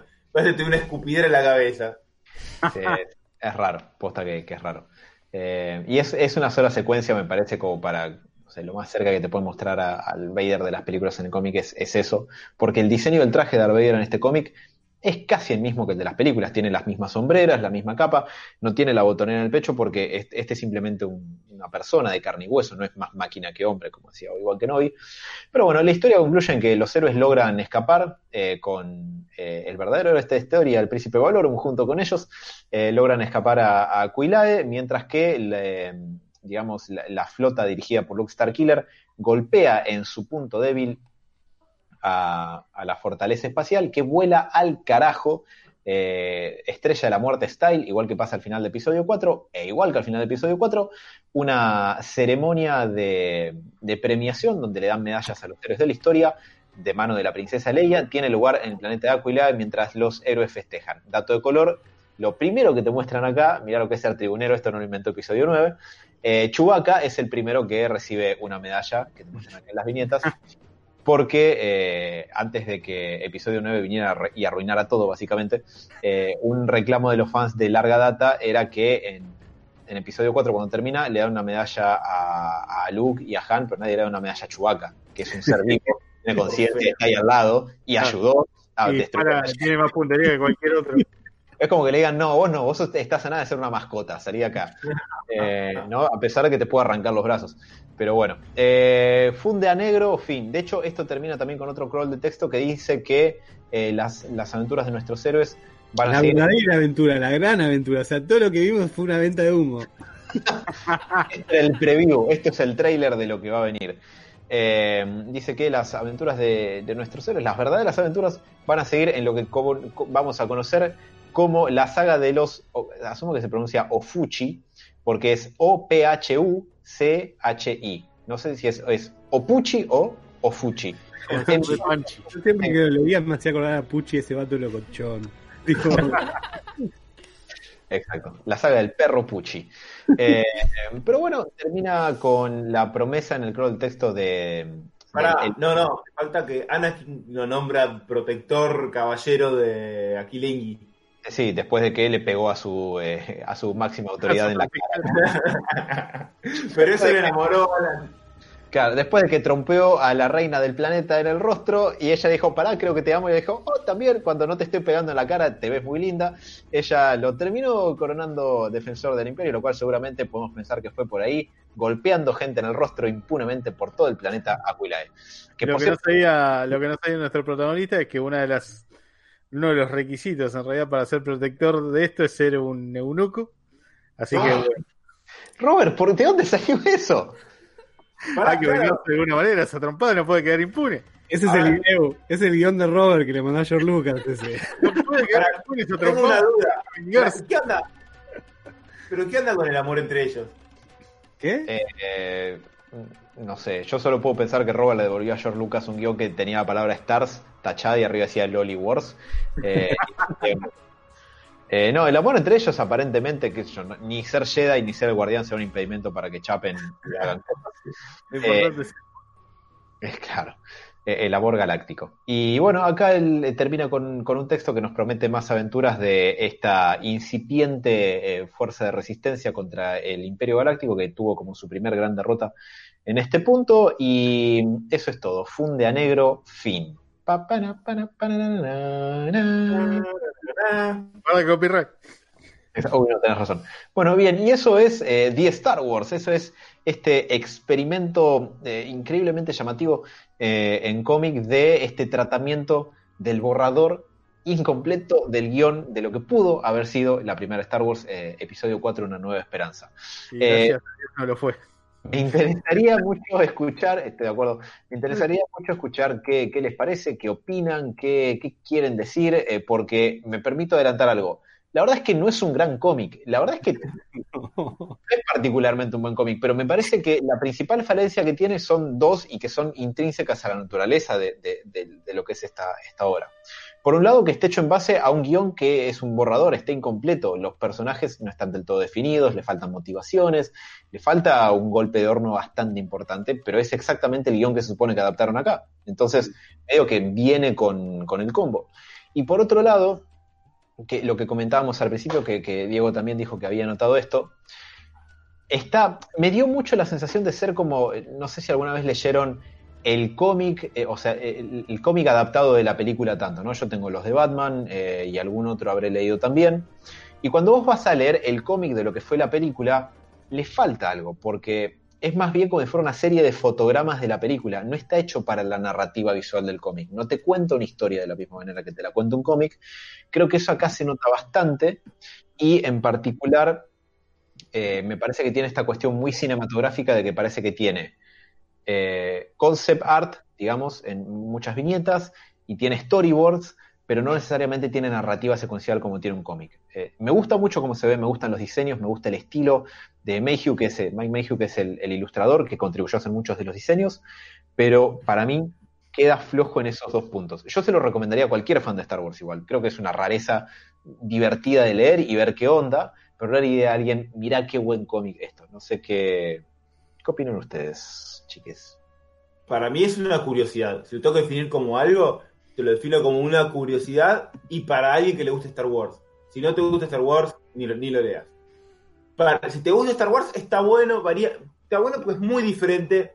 Como vos decís, no, no, si bien es, eh, tiene esta cuestión, se nota que es muy, muy primi- primigenio en relación al que salió finalmente. No es que es casi lo mismo, pero la diferencia es que, no sé, eh, que Arturito hablaba y que Leia en realidad tenía el pelo diferente. No, no, la historia es totalmente diferente. No, entonces es una historia nueva, eso está bueno. Sí, después concuerdo con todo lo que dijeron, eh, les falta sopa a la historia. A veces se siente que se queda corta, que tendría que ser un cómic más largo. Yo el, final, sé. el final es de la nada, de repente, bueno, y se casaron. Bueno, pará, se casaron y te pone lo de la aventura. La gran aventura no la leíste. Todavía va a venir. Ah, Y era ahora. Me hiciste Igual- Igual... 8 issue viendo a 10. el- Ojo, igual eso es muy de muy de las películas viejas. Pero acordate de lo que, lo que estamos, lo que decíamos, por ejemplo, el otro día de, de Karate Kid, Que es tipo, bueno, gana el torneo, listo, nos vemos, pon los videos que ya terminó la película. Claro. Es como que tenía esa cosa. Ganamos de- el torneo, el chino hace, sí, ganamos. Sí, total. No, es que en, en ese sentido está bien, pero yo te digo, no hay una viñeta en el medio como una transición del final de la derrota del imperio y el, y el festejo de... No, no hay nada en el medio. O sea, está muy cruda la, la historia. Pues para mí está bueno lo que decís vos, que, que sea una historia alternativa, todo, pero en, en el cómic tiene huecos, entonces no está bueno eso. Ujú. Creo que pierde mucho el cómic a partir de ahí, porque si, más, si cerraría esa historia, me parece que ahí te, te estaríamos hablando de un cómic bastante copado. A mí me gustó lo que dicen ustedes, esa curiosidad de ver los primeros diseños, cómo algunas cosas ya estaban muy parecidas a las originales, como otras no, pues la historia esta, la verdad que nada que ver, lo llega eso es otra cosa, pero después, al, al faltarle, me parece, esos huecos eh, narrativos, me la bajó mucho. A ver, es que esta película, si hubiera salido, hubiera estado bien, pero hubiera sido medio pelo. Ver, salvo que, que en producción hubiera sido increíble. Pero en cuanto a historia, es que también es otra cosa, porque Star Wars tiene mucho de, de, de- de- no, te, no sé si te diría de filosofía, pero tiene como una trama atrás de, de ciertas cosas que te va planteando mal que mal. Esta es pura acción. Esa O sea, acción. tenemos que ir de A a B y hay bichos que nos van a querer matar. Sí, sí, sí. La saga original hay política, hay como decís vos, como una filosofía de la parte oscura, el lado oscuro, el, el- el lado Jedi y de la Seguir la vida. doctrina Jedi, cómo choca esto contra, digamos, cómo el desobedecer esta doctrina te lleva al lado de los malos. Mm. Hay hasta, hasta te digo algo, hay hasta más drama personal familiar, digamos, con todo el padre, padre o no. Acá es que medio que no, lo único vuelta personal es que le matan al, al, al guachín al principio No, y no se Ah. vuelve. Eso iba a decir. ¿Cómo se, el, el- chabón, cómo da su vida? Se saca las pilas del pecho, es tipo Iron Man. Dale, me estás cargando. Se sacó las pilas para salvar a los pibes, meterlos en dos pilas. Ese es el final de un chabón que era, va, no sé, me parece un, sacrificar su vida, o sea, está bien sacrificarla, pero para dársela a los dos pibes, meterlos en dos pilas. Si te van a sacar la batería, hacelo por, no sé, para matar, no sé, para hacer un trabajo láser, romper un planeta. No para que dos pibes se vayan a dormir, boludo. Y bueno, ¿sabes lo molesto que eran, boludo? ¿Sabes lo- cómo te rompe la bola? Se suicidó el viejo, boludo. Escúchame, en, una parte van en un eh, como lo que sería el auto familiar dominguero por el medio del desierto y los pibitos la, la, la, cantando todos en coro. Yo también, me puedo desconectar con algo, me desconecto y si los puedo dormir a los pibes a la pasada, mejor. Pero, claro, pero son, claramente son, son como re molestias, ¿viste? Te digo, para resucitarlos le meten un 220 en el pecho. No es que va el tipo, le cantan una rorró, ¿no? electricidad, vamos arriba, dale. Vamos, vamos, ¿qué quiere la escuela? Dale, dale. Dale, dale. Muy No, raro, no. Ah, Eh, por todos lados. ¿Sebas? No, no, para mí sí hay una subtrama que eran infumables, nadie, nadie se los quería bancar y bueno, y ya está. El chabón dijo, prefiero, prefiero morir, ¿sabes qué? Prefiero morir, tomá, cerrá. Eh, a mí me. No quiero enfocarme en esto, pero el momento de- del, del giro romántico me, me causó mucha gracia. Es muy bueno. Es muy malo. Pará, De, ¿sabes de la explosión, de la explosión con el beso de fondo. Tu- eso, el- la ilustración está muy buena. Eh, porque cuando eh, te está explotando la, fortaleza espacial, no lo que sería la estrella de la muerte, eh, el diálogo de, Luke Skywalker en una cajita de texto arriba dice: Aléjense de esa bola de fuego. Y arriba de la explosión está ilustrado el beso entre Anakin y, Leia. Eh, está, está tapado con, maquillaje acá el, moretón de la trompada de Leia en la pera. Por eso es más romántico. Turbina. Pero lo de eh, esa bola de fuego es un poco la pasión entre ellos y la explosión, obviamente, de la fortaleza espacial. Pero, En mis pantalones, dice Luke. Pero lo, que, lo que pasa ahí en esa parte es que, digo, se nota que eso era una idea que, que es como que si hubiera una notita post-it ahí que decía postdata, agregar trama romántica acá, porque es una mención nada más. Es como, che, creo que te amo. Yo también, ok, bueno. Y- ¿Cómo y- funciona el amor? No sé, yo soy un Jedi. No, no, y además, para cuando el chabón se da cuenta que la ama, está con un Whitsan, se llama, y le Sí. dice, no, chabón, no, no tenés chances, ella es una reina, tipo, vos sos un plebeyo, o sea, cualquiera le Está fuera de tu liga, viejo. medio. No, no. Andá una más por, para tu lado. eh. Igual, amén de que tiene algunas cosas como esas, como eh, estos niños son tan insoportables que prefiero morir, o este acto romántico post-violencia doméstica. eh, Le mete un saque zarpado, ¿qué le pasa? mal, Sí, la- viñeta, pero es la- tremenda. fue la- cerrado, boludo. Sí, sí, Además, sí. para, era innecesario. Porque hubieran dicho, ah, uso mi técnica Jedi para dormir y listo, ya está. Claro. bueno. Le cortó un poco la circulación con el- una técnica Jedi o algo. Eh, Si eso estaba en el guion original, ahí George Lucas dijo, este tipo le va a pegar una piña en la cara, no quiero que lo resuelva de otra manera. Pero bueno, para no detenerse tanto en eso, eh, yo un poco sí jugué la carta de, es mi cumpleaños, quiero hablar de este cómic, lo reconozco. Pero la verdad es que Te hace bancamos, rato, te bancamos. gracias, hace rato que le tenía ganas de, de quizás conseguir el, el tomito compilatorio, esto se consigue en español, está editado por Panini, y si no, obviamente en inglés fue editado por Dark Horse. Lo. Gracias.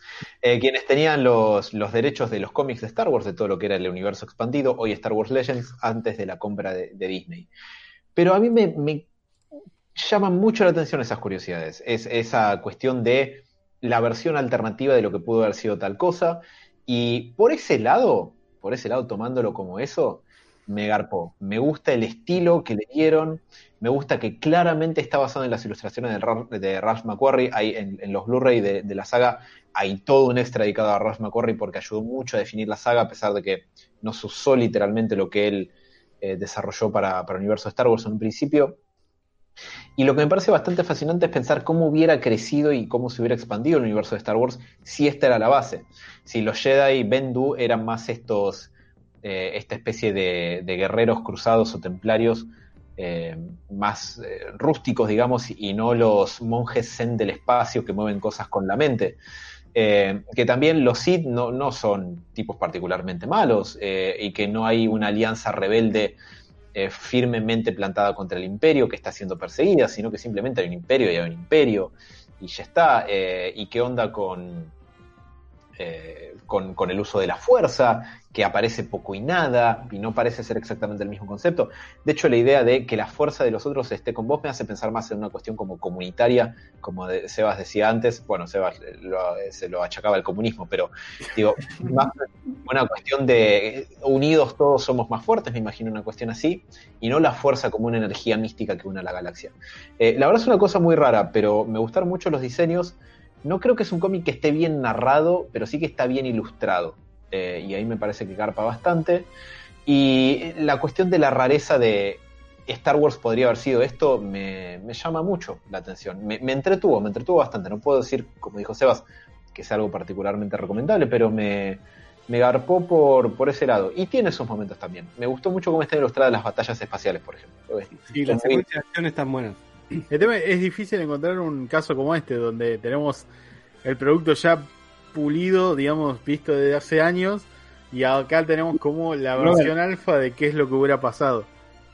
Eh, Mm. siempre, por lo general, es al revés, siempre tenemos tipo la versión alfa, o por lo menos la, la versión, digo, bueno, eh, está aceptable, pero en otro formato hubiera estado mejor. Y en este caso es como que nos pasó al contrario. El, el buen formato ya lo tenemos en el cine y acá en el cómic con esta idea del alfa, o por lo menos la idea primordial que tenían para, para esta historia, no termina de encajar tanto como la, digamos, como la- el, el giro de tuerca que le encontraron para, para hacer la historia, digamos, tan memorable como la conocemos. Pero no, no deja de ser una linda obra de arte, porque la verdad que, como decís vos, las ilustraciones están muy buenas. Digamos, el diseño de personajes para mí está, está bastante bien. Pero bueno, tiene esas cosas de que en el guion que conocemos nosotros funciona mucho mejor que esta idea, digamos, que, que tenían originalmente. Y la violencia de género también. Ahí, bollando.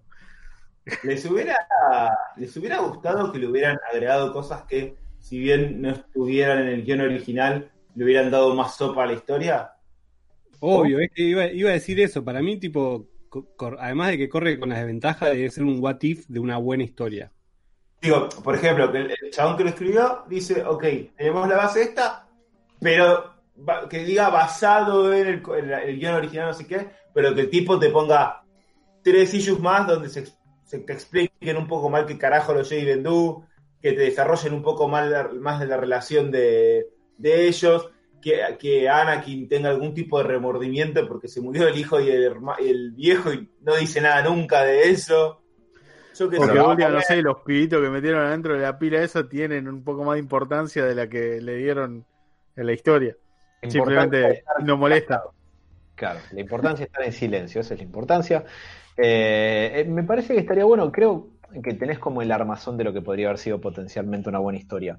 A mí lo que me parece que hace que la versión de Star Wars que obtuvimos igual sea más efectiva, o creo que, a ver, me parece que este cómic no lo hubiera pegado tanto con el público masivo como la primera Star Wars, o sea, probablemente no hubiera sido tan distinto, pero me parece que por lo que pudo tener más vida la franquicia de Star Wars es porque el, el esqueleto de, esa historia es quizás más parecido a una historia del héroe tradicional. Y acá la intención es más mostrarte como el, digamos, la defensa de, de- este pueblo pequeño y asediado por una gran potencia militar de defenderse, por lo que alcanzamos a ver en este cómic. En cambio, en episodio 4, la que sí obtuvimos, eh, el eje es el viaje del héroe que hace Luke eh, y cómo descubre esta orden legendaria y honrada de, caballeros mágicos de, la galaxia ya olvidados. Eh, y el imperio también tiene tintes obviamente de cuestiones místicas. no sé, me parece que, que es- no, no me imagino que esta versión hubiera llegado a ser tan efectiva con el público masivo, porque me parece que la que sí obtuvimos toca más intereses que son universalmente más accesibles para todos, excepto en China, donde les chupa un huevo Star Wars, porque aparentemente, no sé, creo que no llegó en su momento la, saga original. Eh, Star Wars medio que es algo que cualquiera en cualquier lugar del planeta puede entender y se puede enganchar, o sea, son historias, que- hemos hablado acá del mito del héroe y un montón de cuestiones varias veces, Star Wars apela mucho a la expresión más universal de, de esa idea y de ese mito. Me parece que esto es muy interesante, tiene muchas buenas ideas que se podrían haber desarrollado más, personajes que con un golpe de horno más copado serían mucho más interesantes, Luke como un, militar y un caballero, un guerrero ya eh, veterano, eh, entrado en años, pero que sabe mucho lo que hace, hubiera sido muy interesante desarrollar, y un montón de cuestiones más, pero eh, digamos, es, es un lindo, es un lindo What If, es un lindo Elseworld, que eh, probablemente con un, un tratamiento que se hubiera animado a ir más allá de- del borrador de George Lucas, quizás, y se haya tomado libertades, que no era la idea original, no tiene por qué serlo, eh, probablemente haya llegado, hubiera podido llegar quizás un poco más, más lejos y ser una lectura más rica. Concuerdo. La verdad. Pero bueno, eh, o sea, no, no sé si continúa esto, no, no estoy muy al tanto. O sea, esto murió acá, tenemos alguna historia continuada de, de estos personajes. Quedó acá por dos cuestiones. Primero porque es de uno de los varios borradores que hay para episodio 4. Entonces una vez que episodio 4 se llegó a hacer, muchas de las ideas que había para otras versiones de los guiones empezaron a ser absorbidas en partes por lo que llegó a ser la saga que sí vimos en el cine. Nombres, ubicaciones, giros de trama, un montón de cuestiones terminaron adaptadas a la saga que llegó al cine. Entonces no hay como otra rama de guiones por adaptar de esta versión de Star Wars. Eh, incluso también pueden seguramente identificar bastantes de, de esas, eh, o sea, nombres y ubicaciones y diseños y cosas que en la película, en las películas son diferentes. Acá que yo, como yo les decía, ¿no? El, el, eh, príncipe Valorum, que en las películas es el canciller Valorum, o que acá es Anakin Starkiller, es Anakin Skywalker en las películas, etcétera. Así que eh, no, no hay más que eso. Este fue el experimento y en eso quedó. Perfecto. Yo lo, lo que quería, a ver si no les pareció lo mismo. Whitsan es muy, muy parecido a Star-Lord de, de Guardia de la Galaxia. Mm, sí. Bien, a ver si se puede ver la chaqueta, todo. Ahí, Eh, ahí a ver. se ve, ahí. no, no tengo reflejo justo. Pero es la misma chaqueta, todo. Está bien que es una mezcla también, tiene algo de Han Solo, pero me hizo acordar mucho a Star-Lord de Guardianes de la Galaxia. Me hizo acordar mucho. Tipo, no, no, no la personalidad, sino la parte de, de, tipo la camperita, los, los guantes, no sé. El diseño en general. Sí, me pareció como muy parecido. Obviamente, si choreó a alguien, me parece que son los guardianes, ¿o no? Sí, No, no, tenemos los guardianes, la cosa del pantano. El, el cómic, eh, este cómic es, eh, es anterior por un año, creo que dos casi. ¿Posta? ¿Eh? Puede haber El dos- la- la dedito ahí, ¿eh? 2012-2013 y la película es del 2014. En- eso me llamó la atención y después en un momento que casi le suelto la mano fue cuando me que están en el desierto, que no sé bien, están hablando medio con un walkie-talkie o con una especie de handy y me pareció muy trucho. Pero era para que no lo pudieran encontrar los, básico, los sí. no, me parece muy básico. Entonces, no, estás hablando de walkie-talkie, hijo de puta. No sé, pero bueno. Son como ¿Sabes? No tenemos la antena de comunicación mental en esta película. Eh, Sebas, ¿vos ibas a comentar algo? No, eh, no, no, no, no, está bien. No, yo sé, a mí me, me parece, como te digo, una cosa que está buena es que tampoco es tan larga, No, que- se lee más rápido, eso es verdad. porque podría haberlo estirado mal y hubiera sido una paja. Eh, a mí Starkiller es un personaje que me gustó, es el que más me interesaba, no, no Anakin, el padre, Kane. el robot. Eh, y después yo qué sé. A- a- pasa que a mí lo que más me gusta de Star Wars es todo el universo Jedi, digamos. Mucho más que todo otro. Sí, ah, una parte que sí, que, que me resalté acá, es que ya eh, se notó, se, ¿se acuerdan en creo que un padre de familia cuando joden a, a ¿cómo se llama? a George Lucas de esto de, de- de la- las tramas de política, tipo, no, porque el, el comercio ha sido impedido, no sé qué. Hay una escena así cuando están discutiendo en el en el, cons- en el Consejo del Rey donde empiezan a hablar de las trabas del comercio y no sé qué, me hizo acordar a ese chiste de padre familia que es el inicio también de eh, episodio 1. Sí. Bueno, hay unas naves que se parecen mucho a las, a las naves que usan los droides para atacar en Naboo también. Ah, sí, sí, sí. Tenés razón. Eh, Muy parecido atrás. Estoy Toda pensando en cosas anotadas que tengo por acá. Bueno, el tema de Leia también, Leia que es una, un ícono fe- femenino de, de- de todas las películas, acá nada que ver, acá es un pollito, ¿no? No sirve para nada, es un bajón eso. Eh, no sé. Eh, el hecho de que Vader no sea así también me pareció muy raro. Estoy, estoy- estoy viendo mi- mis, mis anotaciones. Eh, Sí, a mí me, me agarró medio como que los dos malos explotaran junto con la nave. Digo, sentí como que le faltó un poco más. Necesitaba, tipo, sobrevivieron de milagro, una cosa así, pero bueno, se nota que se los come la explosión de, de la pseudo estrella de la muerte. y es como que ya está, hasta acá llegaron. Pero me, me sentía como que le faltaba algo. Le, le- le faltó como protagonismo a los malos. Es que sí, claro. bien, otra vez, siempre, siempre caemos en la comparación al original, que es como que los malos estallan, o sea, tipo la, la- la- se, se comen, se comen la pantalla porque sabes que son malos posta y son como súper poderosos y no lo vas a bajar tan fácil. Los podés desarmar, pero no son nada boludo. Y acá es como que, bueno, se quedaron sin arma principal y volaron a la mierda junto con esto y chao. Ganaron los buenos. Es que me parece que en todo el relato falta un gran malo, un gran antagonista. No eso hay es cierto. Lo primero que, no- que nos llamó la atención, creo que lo dijo Seba, Darth Vader no, no, no interviene en ningún momento. El único momento que se lo ve medio guacho, ¿viste? Medio mal- malvado es cuando dice, le dice al Cid, uy, hubiera usado el gas que yo tenía en vez de haberte llamado a vos. Después es bastante malo, común y corriente, cuando supuestamente la descripción al principio te dicen que es un general zarpado. Ok, no es el Darth Vader que conocemos, pero no era un pelele. Y acá, te- acá en la historia no pasa nada con el chabón, cobra siempre, eh, parece un súper estratega al principio y la verdad que le terminan ganando de manera, tipo, por lo que muestran, no tan compleja. Eh, Te- Estaba pensando, ahora que me decís, tampoco es una historia con mucho giro de trama. No, no, Eh, pero Eh. No está, no está el enfrentamiento entre el bueno y el malo en ningún momento. No hay uno, no hay. Claro, pero en, en Star Wars, en la, en la primera trilogía, por ejemplo, tenés cuando muere Obi-Wan, Yoda, que cuando de golpe eh, parecía un boludo y era el, ma- el maestro. Eh, Ah, vos decís como sorpresa, sí, sí. soy tu padre. Este es como que tenemos que ir del punto A al punto B, nos van a querer matar y terminamos zafando. No hay mucha vuelta de rosca que, uy, mirá. La única que se me ocurre es cuando el Sith, eh, tipo que alguien espera que los vaya a torturar, no sé qué, y diga, ¿saben qué? En realidad no, pelea de espadas. Muerte con cuchillo. Eh, sí, me pareció muy lineal en eso. Se nota que es un, un guion muy, muy primitivo, me parece.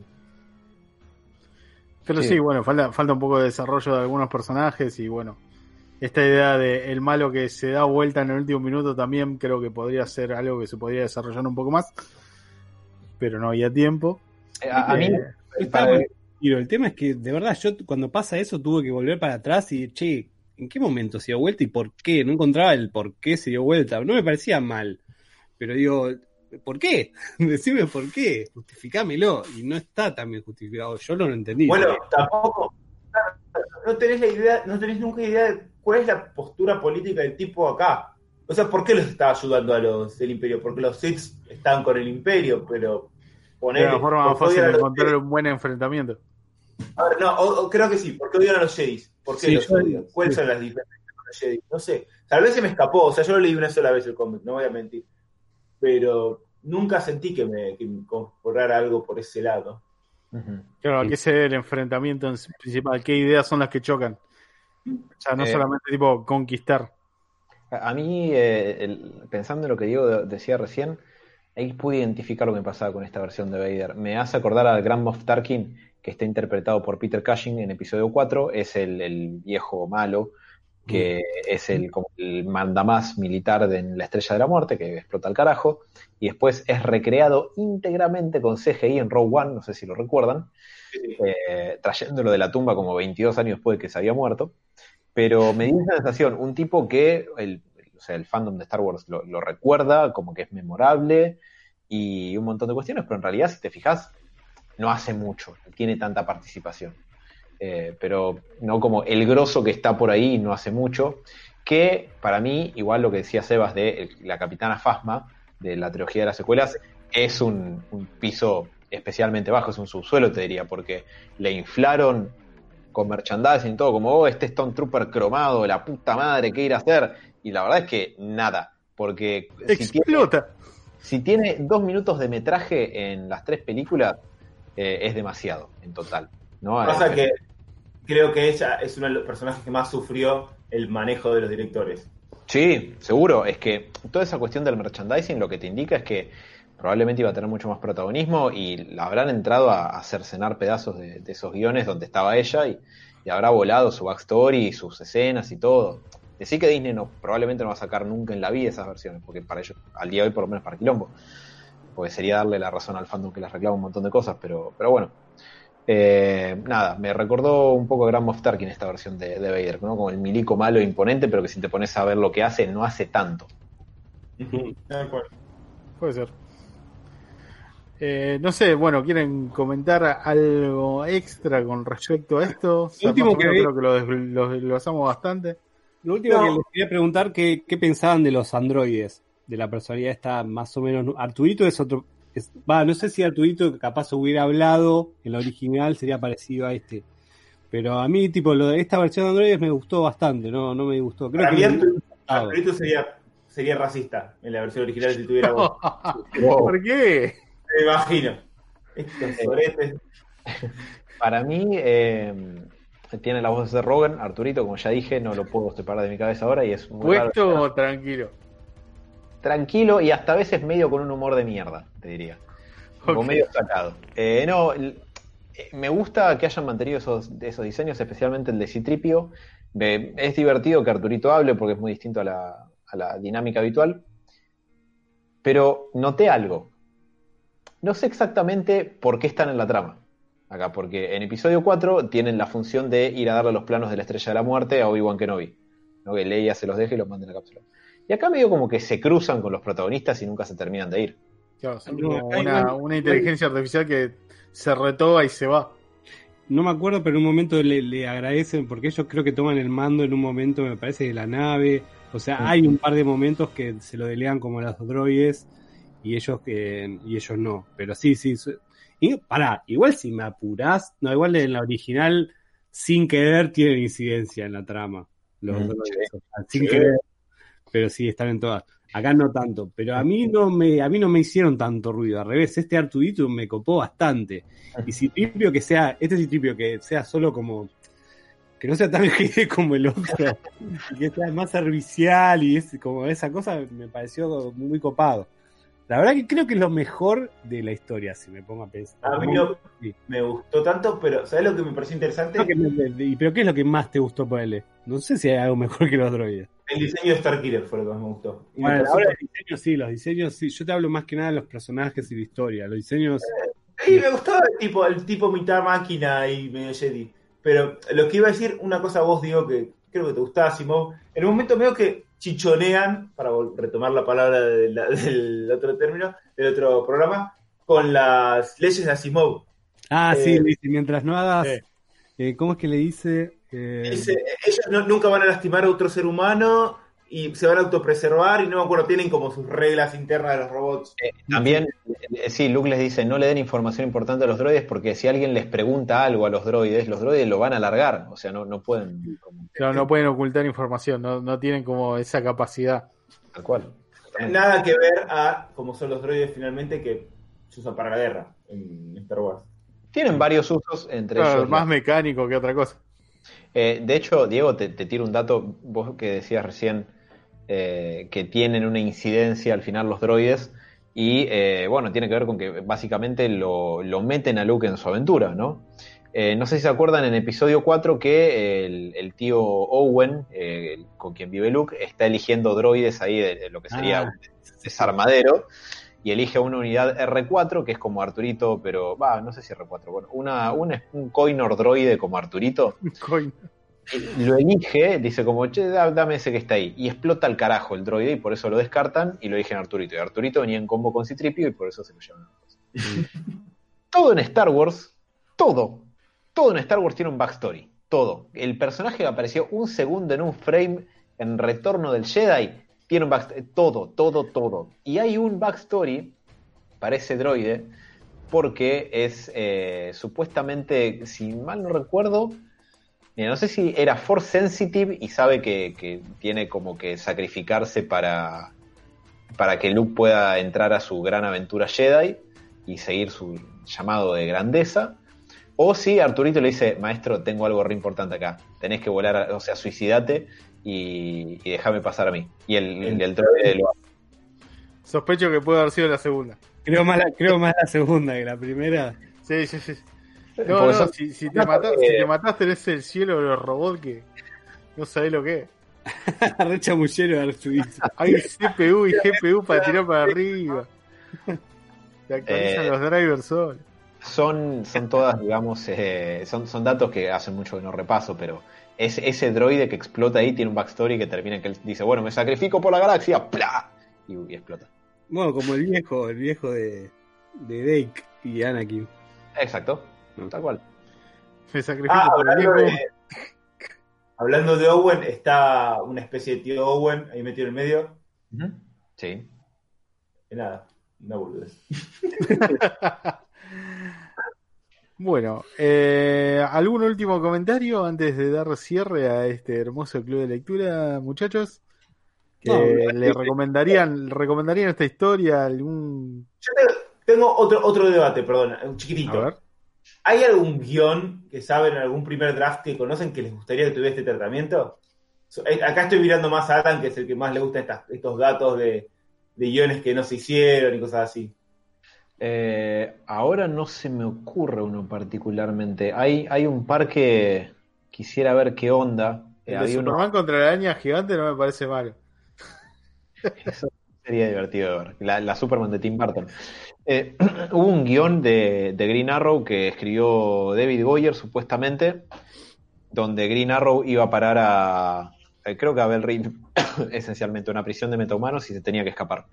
Y parece que era bueno. Yo ese no. Creo que no lo llegué a leer, eh, pues muchos de estos circulan en internet. Yo me tiraría por ese, pero tendría que pensarlo bien. Hoy no estoy particularmente lúcido. Eh, así que mi respuesta por ahora sería esa, pero capaz que después se me ocurre otro. Yo quiero la Superman de Tim Burton, ahora que dijo el Robert.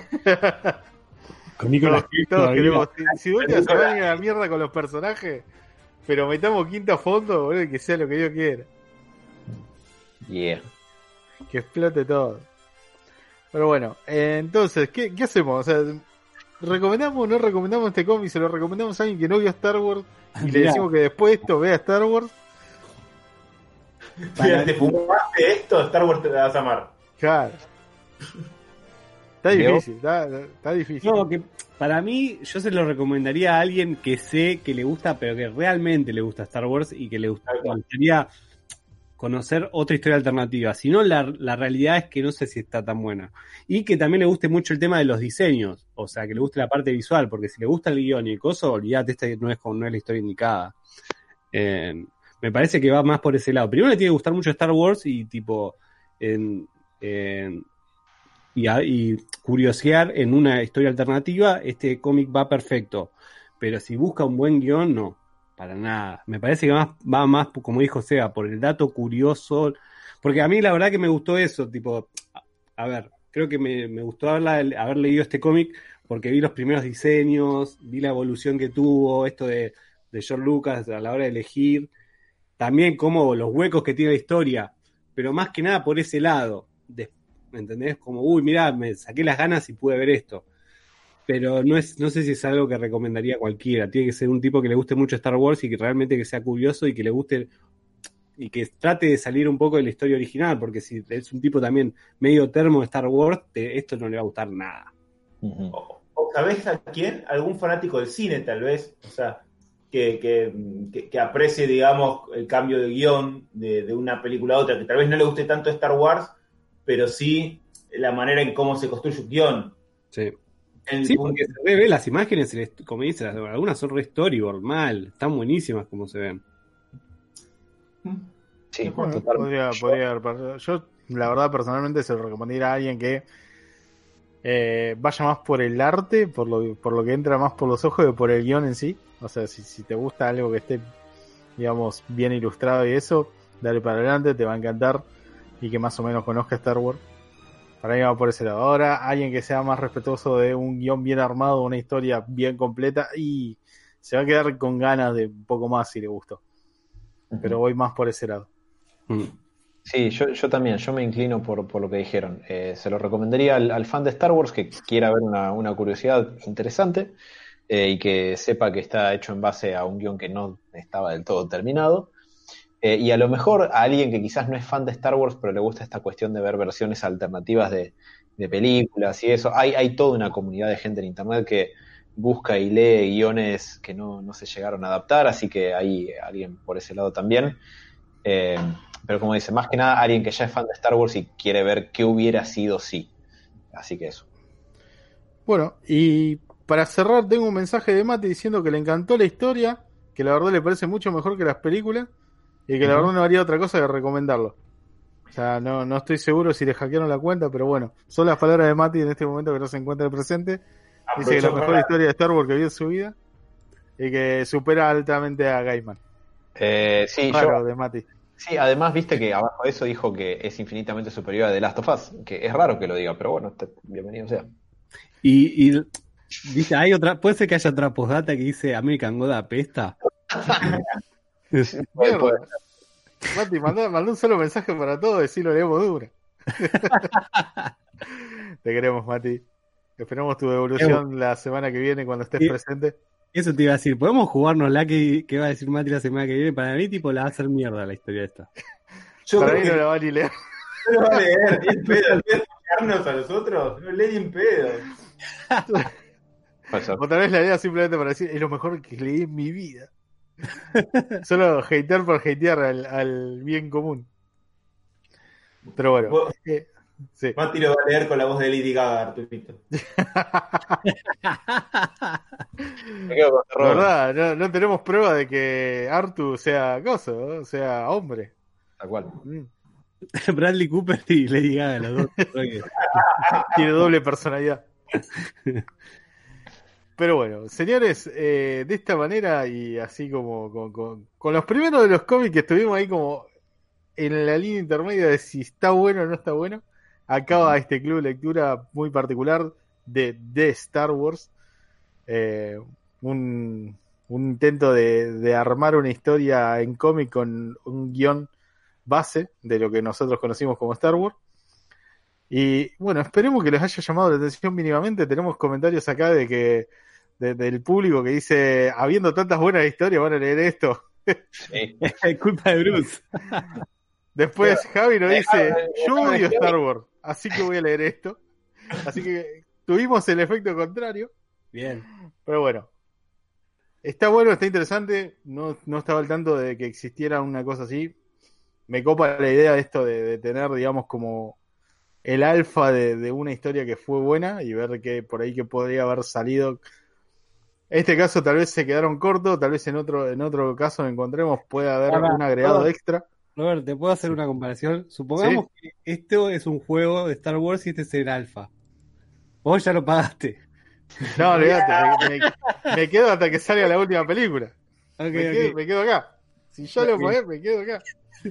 Está bien. Y es el mejor juego de la historia. Por eso, eso te iba a decir. Es el mejor juego de la historia. Me planto en esa y muero en esa. Claro. No, no, actualizaciones, viste, que haya parche nuevo. Y más te vale que no lo pueda revender. Pero bueno, muchachos, eh, gracias por eh, estar en otro club de lectura. Tanto a los seguidores nuevos, a la gente que hizo raid, a todos los que comentaron. Eh, siempre se agradece también que pasen por las redes sociales y nos digan qué es lo que les parece. Aunque sea, si quieren, no sé, Putear. intentar darnos de baja. También se aceptan comentarios eh, o críticas o todo lo que quieran. Siempre las leemos. Les dejamos nuestro corazoncito ahí en, en las redes sociales o nuestro like. Sepan que, que apreciamos mucho la participación.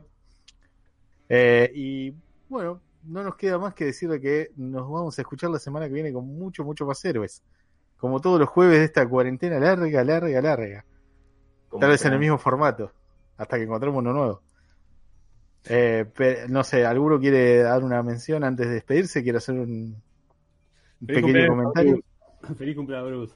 Gracias, gracias por dejarme elegir esto. Lamento que se hayan arrepentido de dejarme.